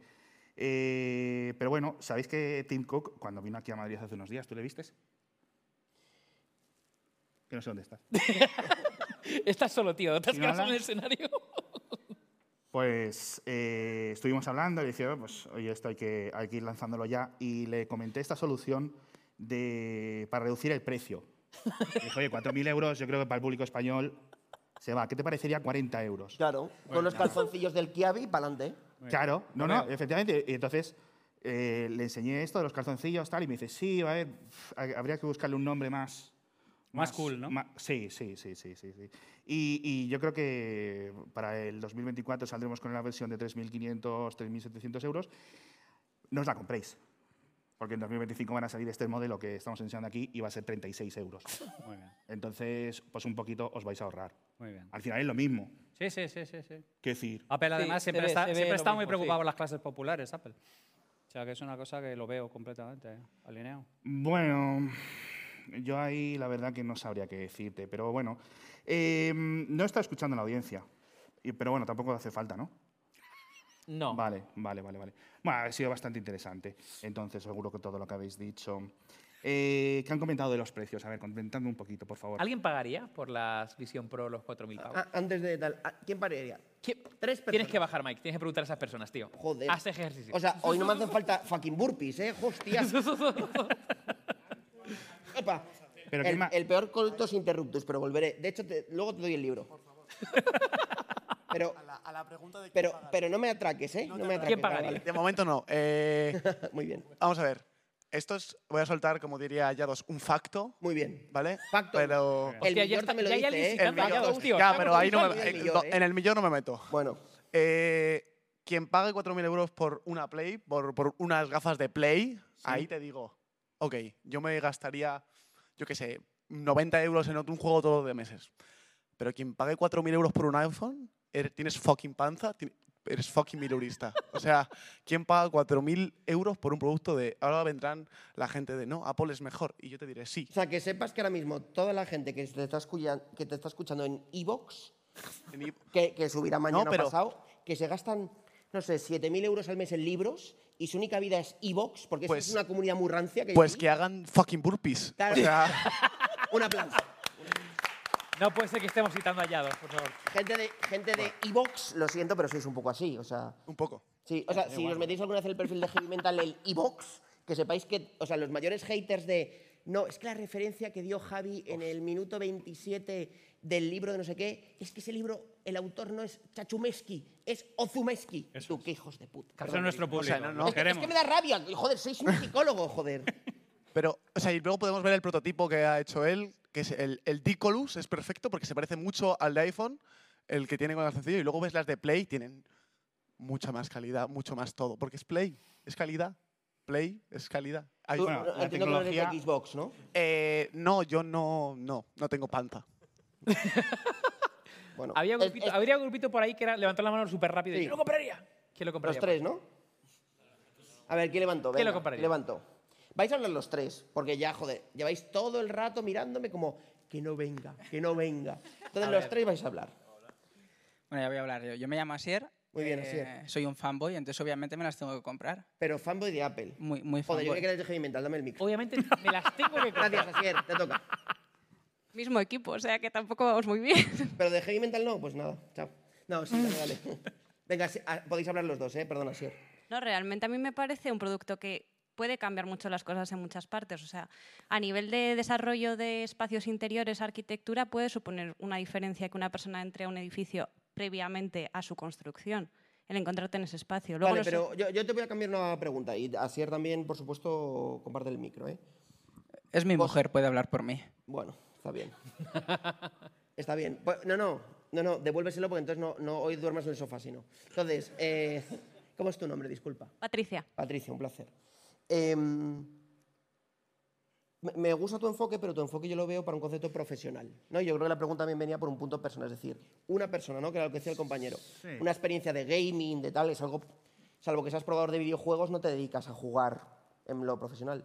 ¿Tú también lo ves para un punto personal? Por ejemplo, de, no sé, voy a hacer una- un ejemplo que me viene a la mente cuando pienso en algo personal que puede ser chulo en tal, ¿no? Sé eh, yo tengo una Nordic Track en casa. ¿No sabéis lo, que es una Nordic Track? Nordic Track es una cinta de correr, que como veis uso poco, em, que tiene una pantalla así de grande y es súper inmersiva. Súper inmersiva rollo, me he recorrido las pirámides de Egipto caminando, me he recorrido mogollón de cosas y tal. Para algo de ese tipo, por ejemplo, yo lo veo, ¿no? Algo experiencia, me meto en mi bicho y hago cosas. Pero ¿tú crees que hay algo fuera de lo profesional en lo que también te aporte valor? Yo creo que ahora mismo hemo- hemos visto muy poco como para tomar esa decisión. O sea, nosotros pedimos en su momento unas Vision Pro de desarrollo. Porque os dedicáis al desarrollo de dedica- tenemos un estudio de desarrollo de software y tenemos muy buena relación con Eran las Apple. personas a las que voy a preguntar, claramente, sí. Entonces, con Apple tenemos muy buena relación y hacemos muchas cosas para Apple. Entonces, nos parece que profesionalmente sería muy interesante. Para un público personal, para lo que podría hacer en mi día a día, no lo sé. Es que hasta que no las pruebe, no lo sé. O sea, Por eso, sí, sí lo tienes muy claro para el tema profesional, ¿no? Pero para el tema personal te genera dudas, ¿no? Sí. Tú, Asier, igual. Hombre, antes Alex decía que, por ejemplo, el primer iPhone costaba 600 euros, pero salió en una época en la que los teléfonos eran gratis.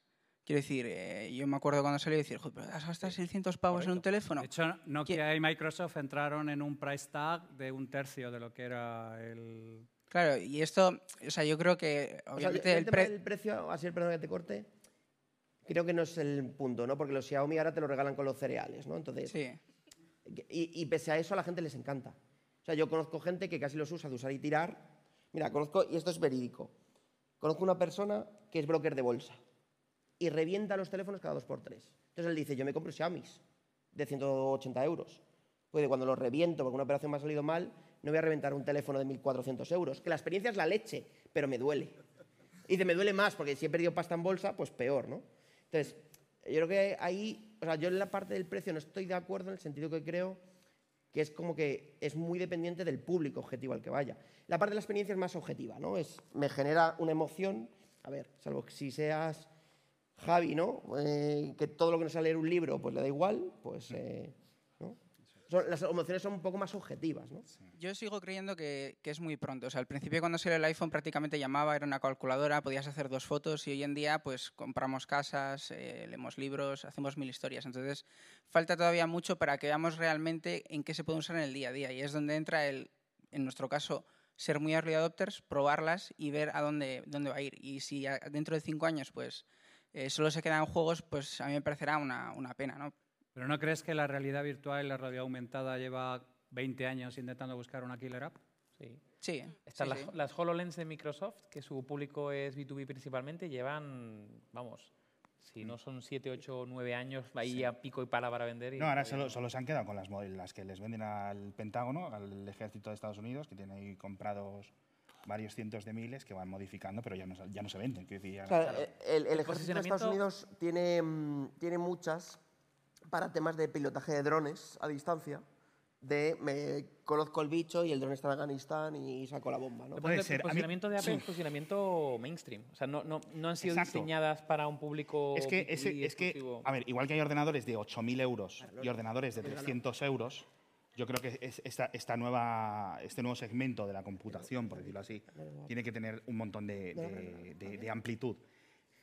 Pero yo no veo qué es lo que, al menos Apple no me ha enseñado, ¿no? ni en estas demos que está haciendo a desarrolladores donde pueden ir a probar sus aplicaciones en directo para no tener que hacerlo con el emulador, etcétera no hay nada súper increíble que me digas, vale, esto es mucho mejor que las Quest 3 que acaba de sacar Meta por, por 600 euros. Y entonces, ¿que, que son mejores? Sí.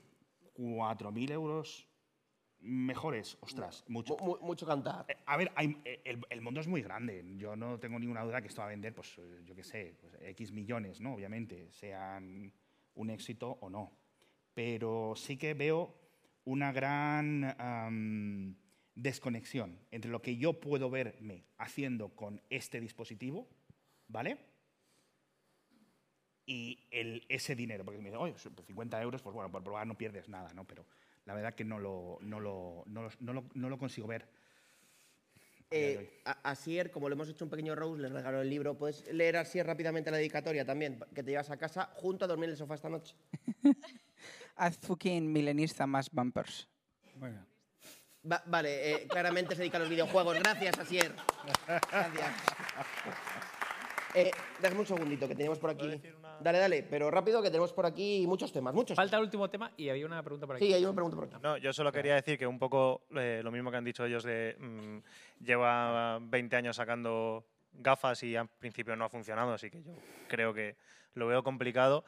Eh, lo único que al fin y al cabo es Apple, que saca unos cascos que también llevan 20 años y lo peta. O sea, quiero decir que es que es verdad que el precio no es lo mismo una cosa de 200 euros que una cosa de 4.000, pero lo único que le puede salvar realmente a este concepto, y yo no lo he visto, es que es Apple.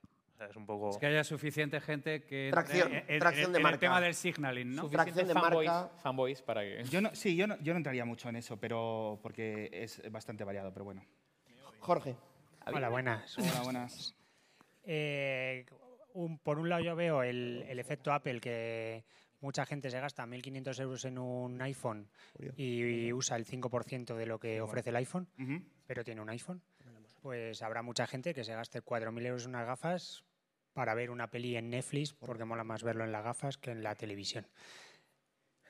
Le puedo ver utilidad ahora con toda la parte del remoto y demás, el que puedas tener una sensación inmersiva de tener una reunión presencial. Sí. Y yo, por ejemplo, echo de menos el tener una pizarra y poder discutir de frente a una pizarra, porque por mucho que tengas Miro y guarrerías de esas, no es la sensación. Entonces te puede ofrecer incluso una experiencia mejorada con respecto a una pizarra, que puedas interactuar, escribir varios a la vez, borrar, eh, incluso con inteligencia artificial generar imágenes, generar gráficos de una manera rápida, pero también le veo la incomodidad, la incomodidad. ¿no? Nos entendemos. Es que, eh, eh, era intrus- inclusivo. Eh, Sería incómodo, ¿no? Incómodo de...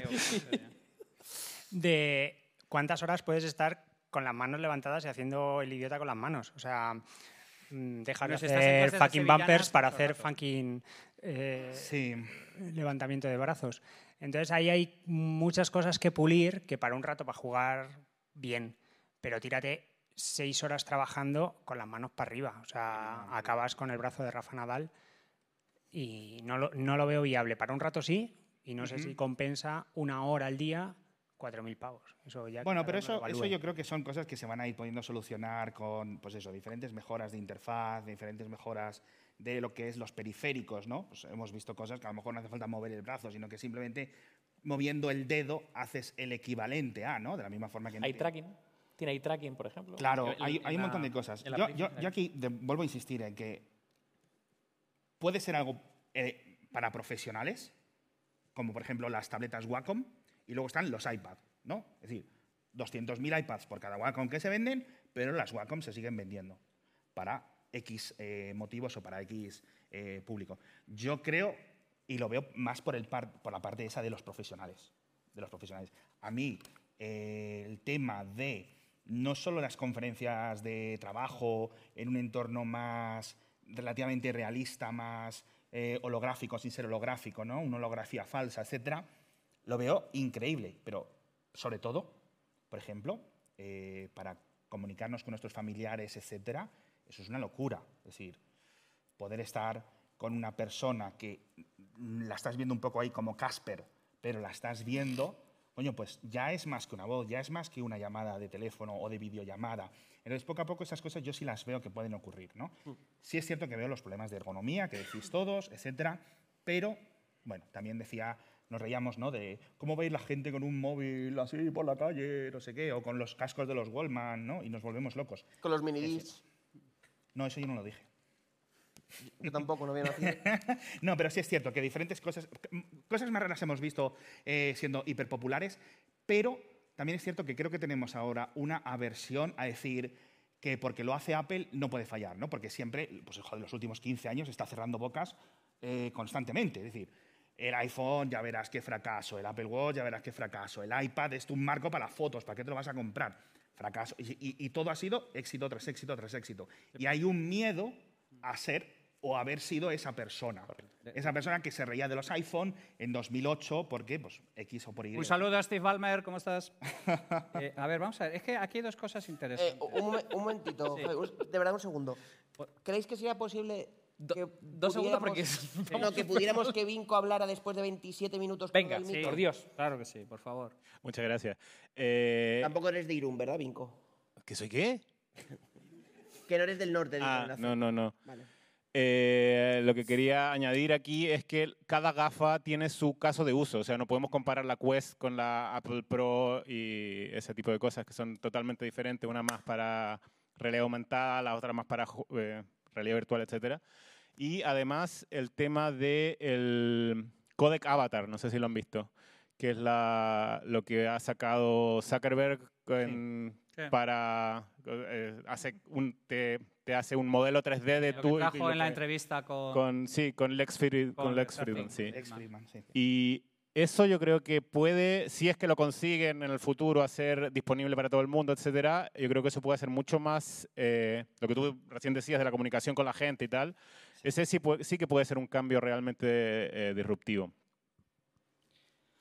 Absolutamente, yo creo que vamos a ir bu- buscando todos. Es decir, cuando salió el iPhone eh, no veíamos WhatsApp, ¿no? O sea, no veíamos ese futuro de, ¿no? Esa revolución y ahora, pues, la- lamentablemente para el, un porcentaje X de la población, el smartphone es una máquina con una capacidad mm, computacional increíble que es para usar WhatsApp.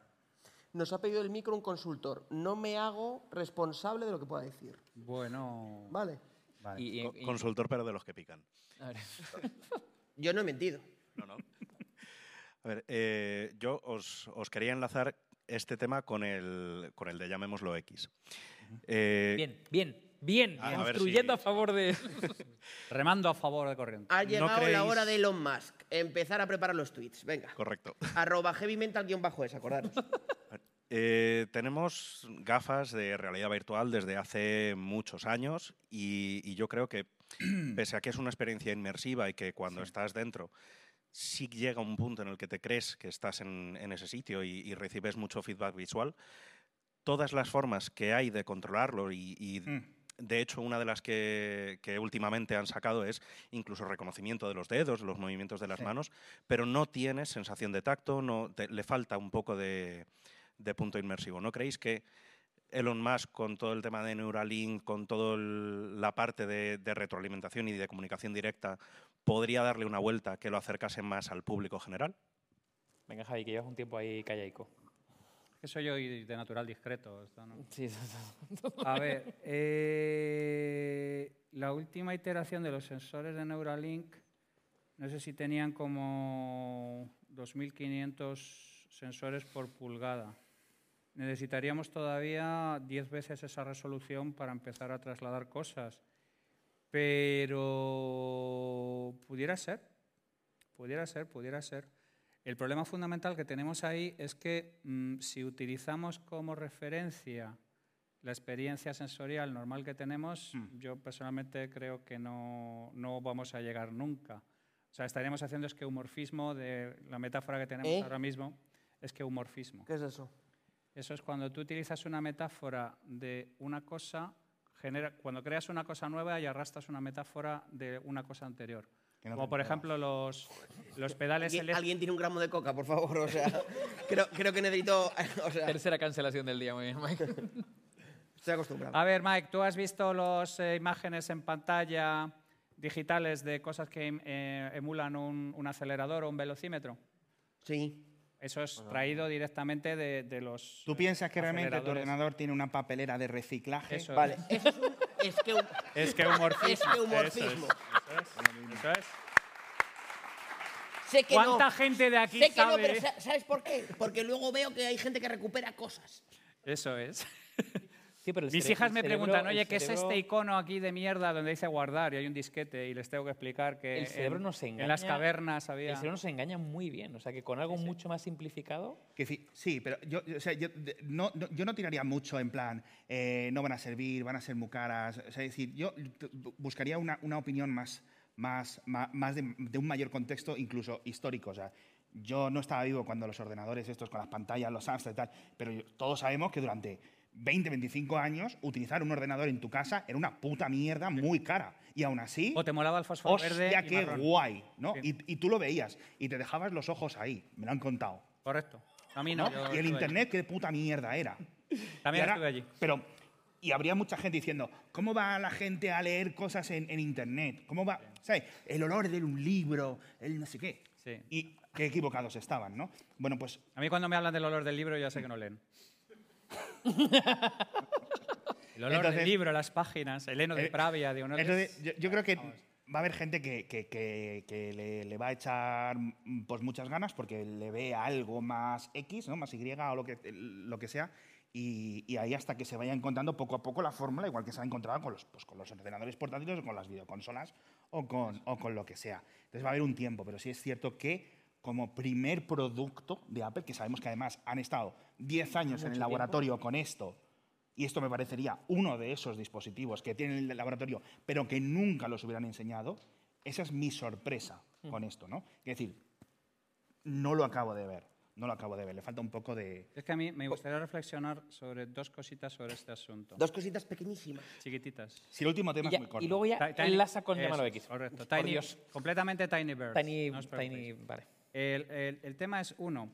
El principal responsable de la magia de Apple, esta persona que ha asombrado brutalmente el mundo de manera sistemática, lleva empujando a margaritas una cierta temporada.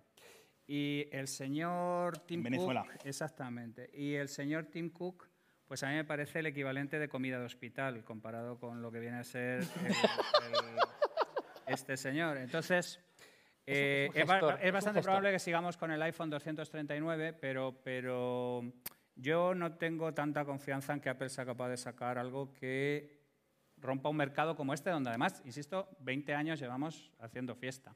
Y luego a mí me gustaría reflexionar un poco sobre el price tag. Yo no sé si realmente el coste real es... ¿Por qué, por qué eso de repente lo has dicho en inglés? Eh, eh, porque, mm, porque no lo sé, porque soy una persona insegura y necesito cosas en inglés para, para, Eh, pregunta, pregunta, para, para hacerme el interesante. Pregunta genuina. Soy una persona aburrida. Soy triste. En realidad me gusta ir No lo habíamos esquina. notado. Me gusta irme a mi esquina y leer libros y no aquí en Bueno, público y tal. El, el tema del precio. ¿no? Bueno, el tema del precio. Entonces, el, pre- el precio de los...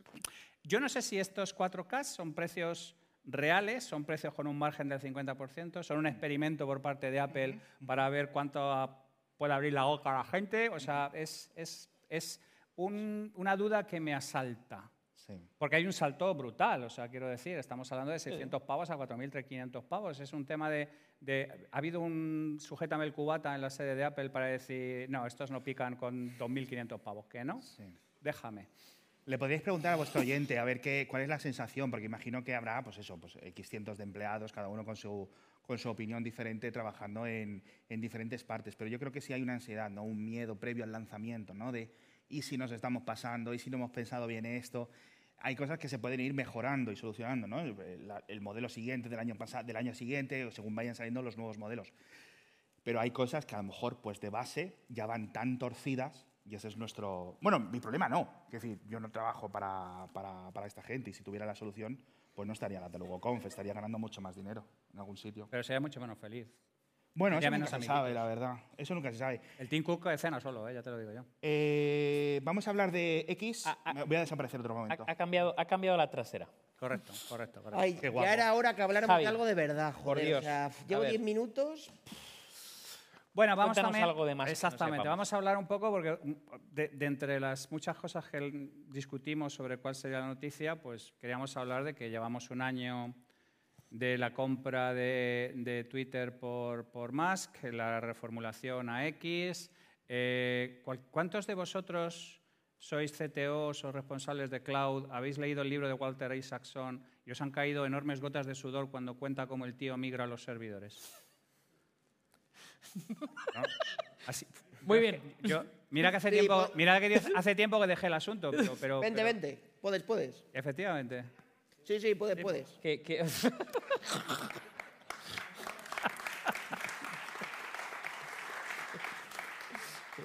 Venga, te hacemos hueco a... Bueno, yo- pasa, yo- pasa. yo Al, quiero- al bidé.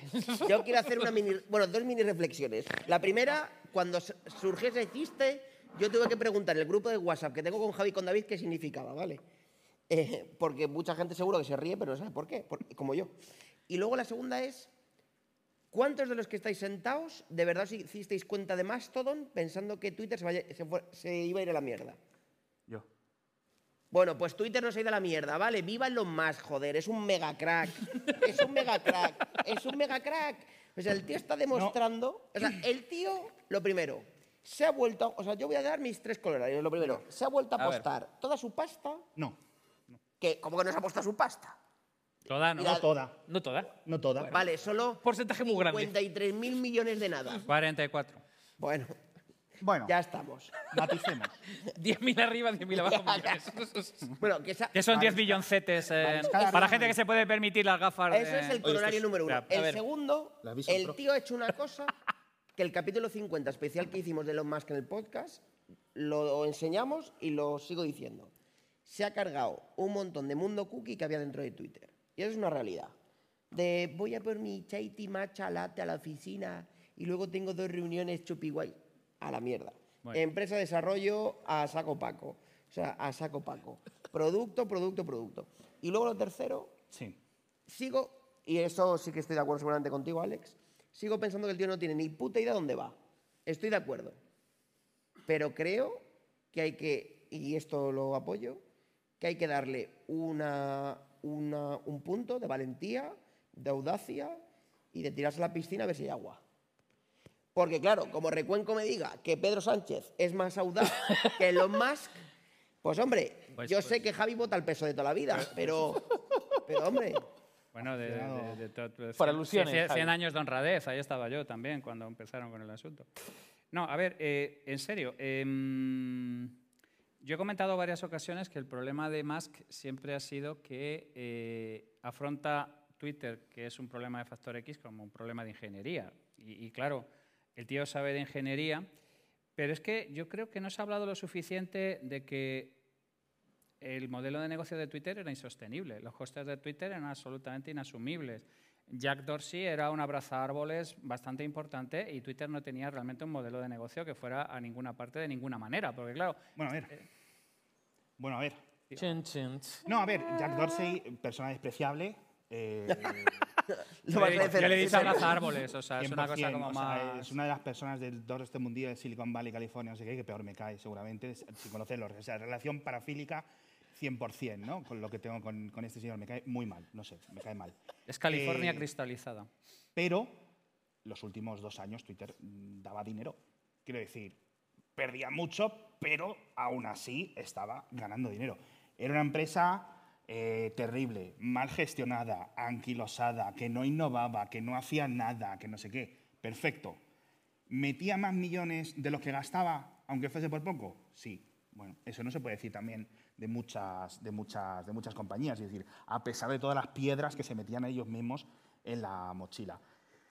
Eh, tengo tantas cosas que decir aquí que no, no vamos a salir hasta las 2 de la mañana, así que pueden ir cerrando las puertas porque... Eso es, correcto. Porque de aquí no se va a ir nadie. Que traiga Eh, aquí. Francamente. Morimos aquí, como en el teatro checheno este. Yo creo de todas formas, fíjate una cosa, eh, decías que se lanzó a la piscina. A Elon Musk lo tuvieron que llevar a juicio para comprar Twitter, porque no quería. Pero por la fijación pero de bueno, bueno, se lanzó, precio, claro. Ah, fue por- se lanzó un ah. precio de sujétame el cubata Ah, y después se Ah. empezó el, Ah. el problema de... Luego la ve. No, pero te lo digo muy en serio, quiero decir, esto es un problema, quiero decir, él no quería comprarlo, pensaba que se iba a librar de comprarlo. No, no. Y yo no yo creo que él lo iba a comprar plan, seguro. obviamente no había o sea, yo creo que él lo plan. iba a comprar seguro, simplemente estaba haciendo un canto al sol de, de- A ver, este tipo de perfiles, yo creo que en general todos tenemos claro que es un tipo de perfiles que roza la sociopatía. Esto con el en podcast lo Bueno, roza. mi- Mil, veces. Bueno, La rosa por a encima ver, 4.000 A ver, veces. de nuestros. A ver, mira, mira, está, de ese, ese cuatro, está el segundo... También rozamos la sociopatía tres. David es un tío normal. Eso es. O sea, es la cuota, es el tío normal de cuota. bueno, que Hay sepáis que que ahí pone 12-19, no sé qué significa, a lo mejor nada. Pero como soy sociópata, pues, No, a ver, sí es cierto. Y aquí hay una cosa que quiero comentar porque va muy al hilo de la tarugo. Es decir, cuando eh, mm, hemos, hemos explicado Twitter, ¿no? Yo creo que es una herramienta que poca gente usa, pero la gente que la usa le saca y le ha sacado durante 15 años muchísimo provecho, ¿no? Se han construido carreras profesionales enteras encima de esa aplicación, simplemente como imagen, como proyección, como, oye, este tío, esta tía, que bien eh, eh, le circula la sangre por el cerebro, tal, por las cosas que va diciendo, le voy leyendo, ¿no? Perfecto. Pero, a nivel de ingeniería, castaña. Llega, despide 75-80% de la plantilla. Miedo, coño, es decir, mm, se va a caer. Es decir, no hay sysadmins, no hay gente de guardia, la- y estamos viendo quizás que está sujetada por palillos, pero curiosamente siguen los servidores, quiero decir, no se ha caído. Y eso es una... mm, Puto milagro. por una parte un milagro, por otra es- parte una indicación a un montón de ejecutivos que dicen, es que le ha metido literalmente eh, tijera al- a cuatro de cada cinco empleados. Y el negocio no va igual, ¿vale? Pero un rula. montón- ¿El cómo? Rula. Claro que rula. Bueno, ahora están pérdidas, ahora, no solo por toda la deuda que ha construido y no, que le ha cargado a la los empresa. creadores. Mm, Yo es que creo que, claro, ahora tenemos un problema, que al ser una empresa que ya no está cotizada, no podemos ver los datos Los datos financieros. reales. y sabemos que no está bien. Sabemos que la empresa no está bien, no solo por toda la deuda que tiene que pagar, etc. Entonces, eh, yo creo que ese es como un, un- un pensamiento técnico muy interesante. ¿no? Eh, yo creo que el propio Mark Zuckerberg era una de las frases más míticas de él, ¿no? que definía Twitter como un, un coche de payasos, ¿no? un coche lleno de payasos que se había chocado con una mina de oro y que no lo sabían explotar, no les sabían sacar. Bueno, pues igual que él con. Threads, ¿no? Que lo tiene todo clarísimo. No. Todo clarísimo y sabe perfectamente cómo hacerlo. Threads. O sea, ¿cómo llamas a algo que no sabe ni pronunciar un gangoso, tío? Threads. No lo sé, pero sí es cierto que, que- que es, es- es algo indicativo porque yo ahí sí que pensaba que con esos despidos se iba a dar mucho, mucho más golpe del que realmente se ha dado. Es decir, podría haber sido todo mucho peor. ¿Te acuerdas la foto? Eh, ah, para mí mítica, ¿eh? Esta que seguro que muchos la recordáis. Eh, en las primeras noches, cuando hizo toda la limpieza, que se le veía como con todos los freak ingenieros, ahí como hasta las 3 de la mañana ahí haciendo cosas. Y es como, sí, un poco sintomática del tipo de empleado también que él ha conservado, ¿no? Es como No, muy... bueno, el que le gusta siempre en todas las empresas donde ha estado, el hiper committed, el que duerme allí, el que está metido en el asunto, el que tiene un... Eso yo lo veo también un poco más de performance, de ejecutivo, ¿no? Quiero decir, eh, puede ser, ¿vale? Pero también yo le veo un componente más de espectáculo, más de apariencia, que, que realmente algo que ejecute o que sirva o que mejore la empresa, ¿no? Por, pues estar X horas o, o X horas. También hemos visto que la gente que no ha despedido, la gente que se ha quedado, porque muchas veces eran, bueno, pues esta gente decía irse, eran temas de visados, que esto es un tema muy importante a tratar, es decir, gente que es que veía cómo estaba el mercado hace un año, porque esto, estamos hablando de esto porque precisamente hoy es el aniversario ¿no? de esta entrada con el, con el fregadero, y quiero decir, importante saber qué perfil de, la- trabajador se ha quedado mm, relativamente forzado. Es decir, no son trabajadores infrapagados, no están explotados, etcétera. No tengo ninguna pena por ellos, pero ha habido ciertas condiciones que han obligado a mucha gente de estos palillos que digamos que sostienen técnicamente esta empresa, ¿vale? Que, que no se caiga, que siga funcionando, que subas una imagen y funcione todo eso. Y es mucha de esta gente que no le quedaba otra que seguir dando el máximo porque sabían que, pues que la oficina de al lado habían despedido a 30.000, la otra no sé qué. Bueno, es que eso ha sido una cosa que a mí. Quizá Elon fue el que, me- el que metió mano más a saco, por ujú. supuesto, y tal, ¿eh? Sí. Porque fue, a nivel relativo, un orden de magnitud mucho más grande dentro de la compañía. Sí, 70 pero porque el- digamos que el filete era el peor, que es el Correcto. que más grasilla tenía y tal. Pero en comparación con lo que han hecho otras compañías tecnológicas, ha sido peanuts. Sí, sí. Es decir, ¿cuántos ha quitado? No recuerdo ahora mismo de memoria, ¿eh? todas las empresas, pero Microsoft, Google, Facebook. Sí. Se han quitado muchísimos miles más de gente. o Sí, sea que pero- también ahí la sí, historia. absolutamente. Yo creo que está siendo un poco. Que yo soy fan de la parte ideológica, además, de siempre darle un replanteamiento de cero, replantearse todo, Mm, incluso la parte legal de todo lo que hace, me parece muy valiente. Pero en este caso creo que la historia está siendo injusta, en este caso, ¿eh? con, con Musk. Es que lo decía él, no es una empresa. aquí no estamos hablando de algo tecnológico per se, no es algo que haya que mejorar de X o Y forma. Es un tema social y yo creo que no lo está entendiendo. El conflicto de Hamas con Israel, etcétera, ahora mismo, o sea, era obvio para alguien que haya estado eh, manejando y gestionando este tipo de plataformas digitales durante los últimos 20 años que esto es un problema mucho más difícil de lo que Elon pensaba. ¿no? Y bueno, aquí se puede decir todo lo que tú quieras y hasta que no me venga un juez a decirme que te lo tengo que quitar, no te lo voy a quitar. Y ha visto que es mucho más complicado que eso. Y ahora encima, y este es otro de los grandes temas, se ha cambiado el incentivo de Twitter. Totalmente. Porque ahora, si pagas por X em, función y depende del, la- del impacto que tu contenido genere, igual que en YouTube, igual que en otras pocas plataformas, vas a recibir dinero. Me encanta que saques este punto. Javier Recuenco, ¿por qué pagas por el verificado? Tú que eres una persona ultra conocida ya. Madre mía, Porque qué a mí, a ver, eh, está la, la explicación fácil, ¿no? Porque soy un fascista como niños y es- Por fin lo reconozco. un buen fascista debe, compleja, debe pagar por Twitter Blue. No, a mí Twitter me ha dado muchísimo. Entonces, quiero decir, uf, una cantidad... Y, y además el problema que tiene Twitter es lo que estábamos hablando antes. Eh, yo me he leído las cuentas de Twitter y Twitter ha estado siempre colgando de un fucking hilo. ¿eh? O sea, no, no es que digamos sí, sí. que... en- el asunto es que es el ágora de donde se genera la conversación, porque además todos los medios han dimitido de su labor, todos tienen sugar daddies, a todos les escriben al dictado, la opinión real está en, en Twitter, nos guste o no, en un sentido o en otro, lleno de ruido y de un montón de cosas, pero yo me informo de absolutamente todo en Twitter porque es que no puedo ir a ningún medio de comunicación porque es que escriben todos al dictado y el problema es que nadie ha sido capaz de capitalizar ese potencial de Twitter en un modelo económico que funcione. Porque es que tampoco, la, la que han intentado en publicidad tampoco termina de chutar, porque en el timeline tu cerebro automáticamente sabe perfecto qué es anuncio y qué es, Sí. y qué es un tweet de realidad.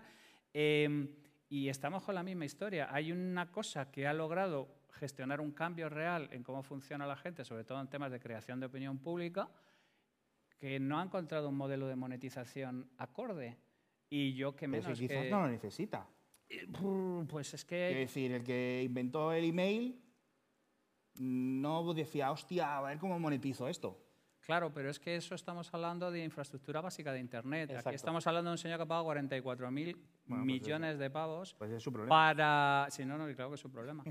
Eh, el, el asunto es, él tiene una gárgara, para todos los que hayáis leído la, no solo la biografía de, de, de Isaacson, sino la de... El problema que ha tenido Isaacson con su biografía es que ya había una muy bien escrita de Ashley Vance, y entonces el tío se ha tenido que centrar en los últimos cuatro años para añadir cosas diferentes de los que ya había ahí. El tío tiene la pedrada de, de la aplicación para todo desde, desde antes de PayPal, y es lo que está intentando intentar reformular. De hecho, ha sacado hace nada ya eh, la extensión para conferencias de voz, en breve empezará a poner servicios financieros. Mira, el tío puede estar acertado o equivocado, pero uno, pone su dinero donde pone la lengua, que no todo el mundo hace eso, y dos, no tiene miedo de sacudir el árbol. Lo cual, evidentemente, le convierte en un sociópata para muchas cosas. Pero es que Steve Jobs era otro sociópata de putísima madre, que es que yo creo que se nos olvida. Pensamos que era el amigo de los niños, Claro. Félix Rodríguez de la Fuente o cosas por el estilo. Y era un perro de Satán bastante ¿Tú, importante. ¿Tú crees que Elon Musk es audaz? Sin duda. Le echa un par de cojones. Y además tiene un IQ de tres cifras, al contrario que la otra alternativa de audacia que tenemos. Bueno, de, de hecho él...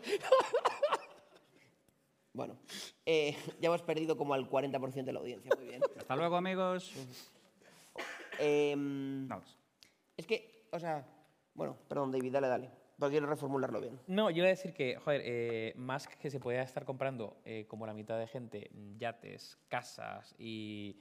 O sea, que le eche un par de cojones. Eh, Es que me parece que es de las pocas personas, ya hablando un poco de futuro, que está haciendo una apuesta. Tiene una misión, si es que tiene por una generar misión, un cambio tío. real en el futuro. Tiene una misión. Cuando tienes un montón de gente alrededor. Sí, sí, Sí, separar las aguas, tío, tomar por saco, llevar al, al pueblo, al sea- pueblo elegido. A ver, que es un retrasado mental, que no estoy No. defendiéndole desde el punto de vista, pero quiero decir... Bueno, retrasado mental. Es un sociópata que Es se un le ha- sociópata, se- efectivamente. El, corte prefrontal se le ha Eso jodido es, efectivamente. Ya está, tío. de la amígdala a la boca, no. Ya estamos camino raro, de movida.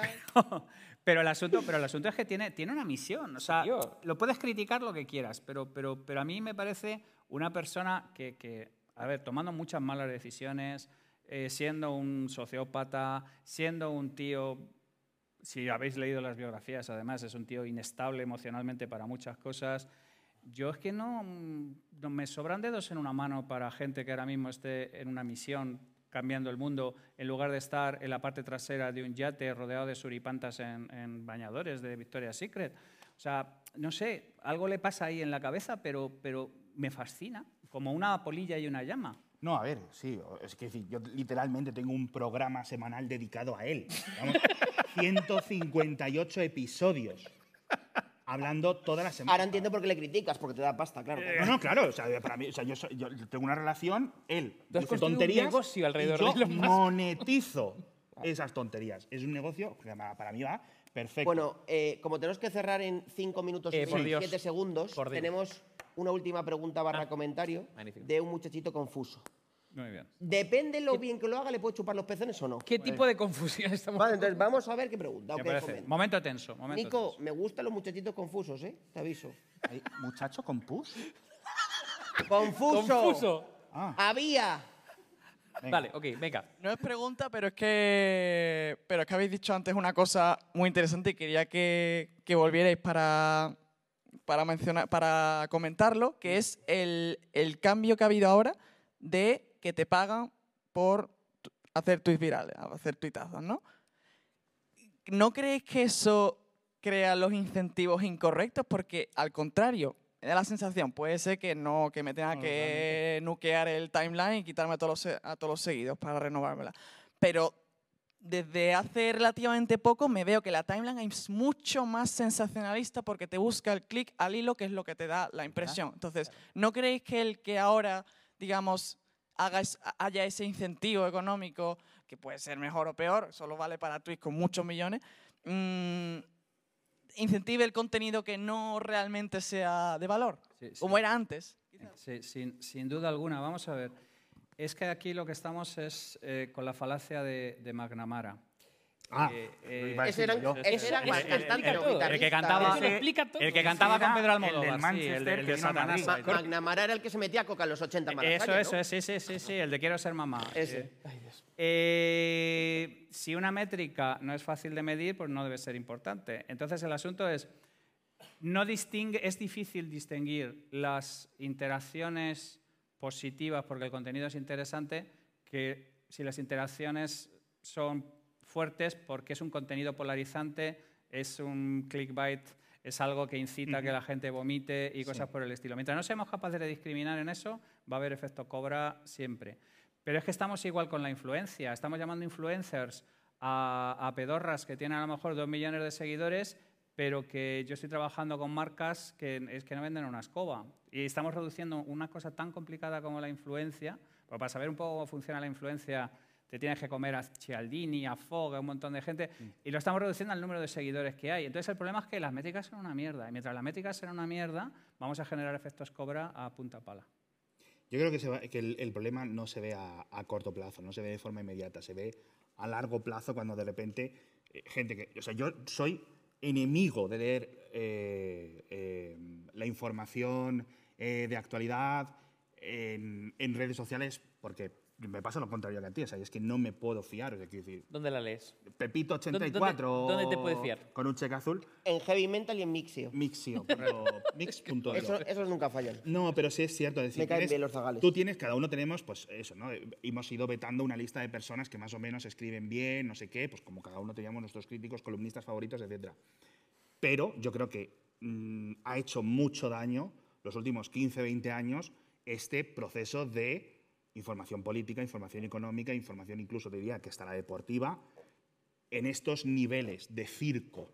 Yo creo que el modelo más sosegado de que lo que te compres el periódico, eso es de cavernícolas, me refiero de abrir dos o tres periódicos de diferente índole, por mucho digas tú, no, es que están todos dictados por Soros y por... Los Illuminati también. Y, sí, y por Iron Man.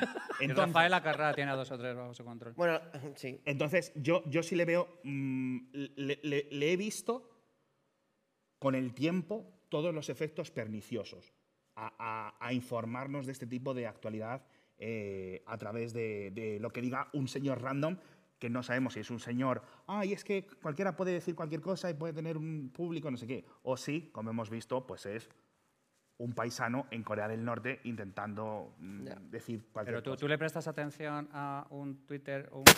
Hostia, por favor. ¿Alguien ha muerto por ahí? ¿Hay? ¿Hay un médico en la sala? Eh, Los Illuminati, tío. Exactamente. ¿Tú le prestas atención a Michael J. Fox 1944 con 16 seguidores, lo que diga? Es lo que tú estabas hablando. yo, yo en Heavy Mental sí le doy like si me dice algo. Pero si es que si, si- si no es eso, si es que no es que le des tú, es que de repente hay 10.000 de esos y cada día, cada día hay uno que consigue destacar con la locura más loca. Te diría que cada 15 minutos hay una locura. Yo soy una persona que ha estado 6-7 horas en Twitter durante 10 y 15 años. O sea, yo me levantaba, abría Twitter y me quedaba dormido con la pantalla del móvil con Twitter encendido. Y yo he estado muy enfermo. Y he visto la luz y me he curado. Menos mal- menos mal que ya no, Alex. No, menos mal que ya no. Entonces, eh, quiero decir, hay, hay un problema. Y esto de los incentivos que, que- que- que estábamos apuntando, yo creo que esto es la muerte. Eh, quizás no lo estamos viendo ahora, pero, pero francamente, eh, a largo plazo se va a ver en retrospectiva. Sí. Bueno, si os parece para cerrar, porque vamos a cerrar. No podemos regalar el- Antes de el que se vaya la gente. ¿Quieres regalar el inodoro? Sí, a ver. Firmado. Sí. Idealmente me lo vuelvo a llevar a casa, porque ahora mis hijas mm, no sé dónde se están lavando los dientes, pero... Sí, sí, sí, sí. David, ya vamos a cortar, ya vamos a cortar. Entonces, antes, antes de cortar, por favor, en una frase que os conozco. Ay, Dios, una frase. ¿Qué os gustaría que ocurriera a nivel tecnológico en los próximos 12 meses para que David por fin nos ponga el viernes de Tarugo, perdón, el viernes de Tarugo en el evento principal, en el escenario principal, para que vengamos a hablar de ello? Un titular de una cosa que os gustaría. Yo, empiezo yo, me encantaría que por fin la parte de eh, diabetes avanzara del todo, ¿vale? Del todo, y me encantaría que por fin ya hubiera una solución diabética intramuscular eh, para los enfermos con diabetes que no estuvieran con bombas de insulina. Por ejemplo, a mí a nivel tecnológico es lo que me fliparía, por fin, que siguen con ello y no lo han conseguido. Hostia, te has puesto muy serio, tío. No, es que lo digo en serio, joder, es que lo digo en serio. Como muy deep, Eh, es para que muy profundo. está aquí, por fin, porque ha venido de comer pulpo, se dé cuenta que merece la pena invitarnos los viernes. Primero fue el sábado, luego jueves, a ver si ya por fin. Yo iba a decir que pusiera Windows la, otra vez la barra de esta de inicio eh, en la que te podrías poner en la izquierda o en la derecha, pero es que ahora me he quedado un poco... Ya plantillas, ya es imposible superar esa mierda. Os he dicho en una frase que nos echan, venga. Yo, yo quiero que lleguemos a Marte. Yo con la- me vale. este- estos 12 meses. Esos 12 meses. Para el año que viene contar la historia. Con dos cojones, claro que sí. No, no, no, que Twitter se vaya a la mierda. ¿Tú, tú qué quieres, Alex? Yo, yo quiero que pille sífilis eh, Mark Zuckerberg. ¿Tú quieres, tú, tú quieres que Facebook se hunda antes de la siguiente. Correcto, antes bien, de, antes, de, antes de estas cosas. Yo eh, creo que no se le está dando la- eh, el espacio suficiente de la increíble falta de varias grandes industrias que hay en Europa y que no se está apostando lo suficiente, y me refiero cabrón me no lo- solo a la, de a, a la astronomía, es decir, a la aeroespacial, sino a temas de desarrollo de más físico, porque tenemos un montón de grandes empresas, un montón de empresas automovilísticas, de, químicas, etcétera, pero hay una gran falta y una dependencia que no, no tenemos, ¿no? Lo estamos comentando eh, constantemente. Ahora mismo, no sé la gente que lo sabe, lo que estoy comentando en el podcast, nos queda un cohete en Europa. Solo nos queda uno. Y es un Vega de hace X años, es decir, que va como va. Si mañana hay que lanzar otro por motivos X o Y, ¿qué hacemos? El Miura 1 en el fondo del mar. Correcto. Hasta que Atari, lleguen los siguientes. ¿dónde están? Eso es una falta de planificación de los últimos 15, 20 años, culpa de la industria y de los gobiernos, y que creo que debería haber responsabilidades y ejecuciones públicas. Gracias por tu frase, bien. Alex. Guillotina y castración. Bueno, primero castración y después guillotina. Javi, Javi, ¿algo más? Eh, no, es que me lo ha pisado el cabrón, pero, pero es, es que es verdad. Es que esta mañana Siemens ha anunciado que se mete una mega hostia, está buscando un bailout del gobierno alemán. Eh, estamos jodidísimos. Nos hemos creído el tema de la globalización, hemos descentralizado un montón de cosas a un montón de sitios, ahora intentamos recuperar el asunto y encima al frente de todo el asunto está un montón de gente que la tecnología le importa un higo y que tiene los dientes tan afilados como una gominola de, de, de Haribo.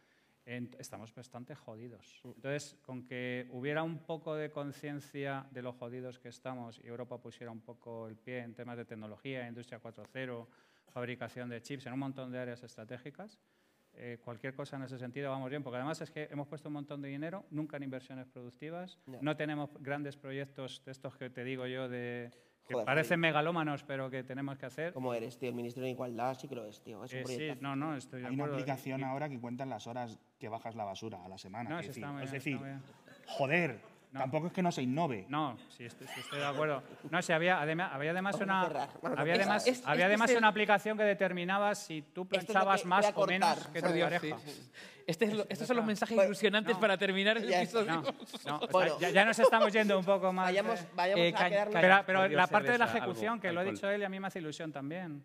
Y la esterilización, y no puedo tampoco hablar de la clase política, no. No. Sí, ¿verdad? Bueno, lo importante es... Esto es frustrante, ¿no? Lo no, no, puede hablar aquí. Lo ¿eh? importante es que estemos todos dentro de 12 meses para contarlo, para vivirlo y para disfrutarlo. Gracias a todos por habernos acompañado. Venga, Mike.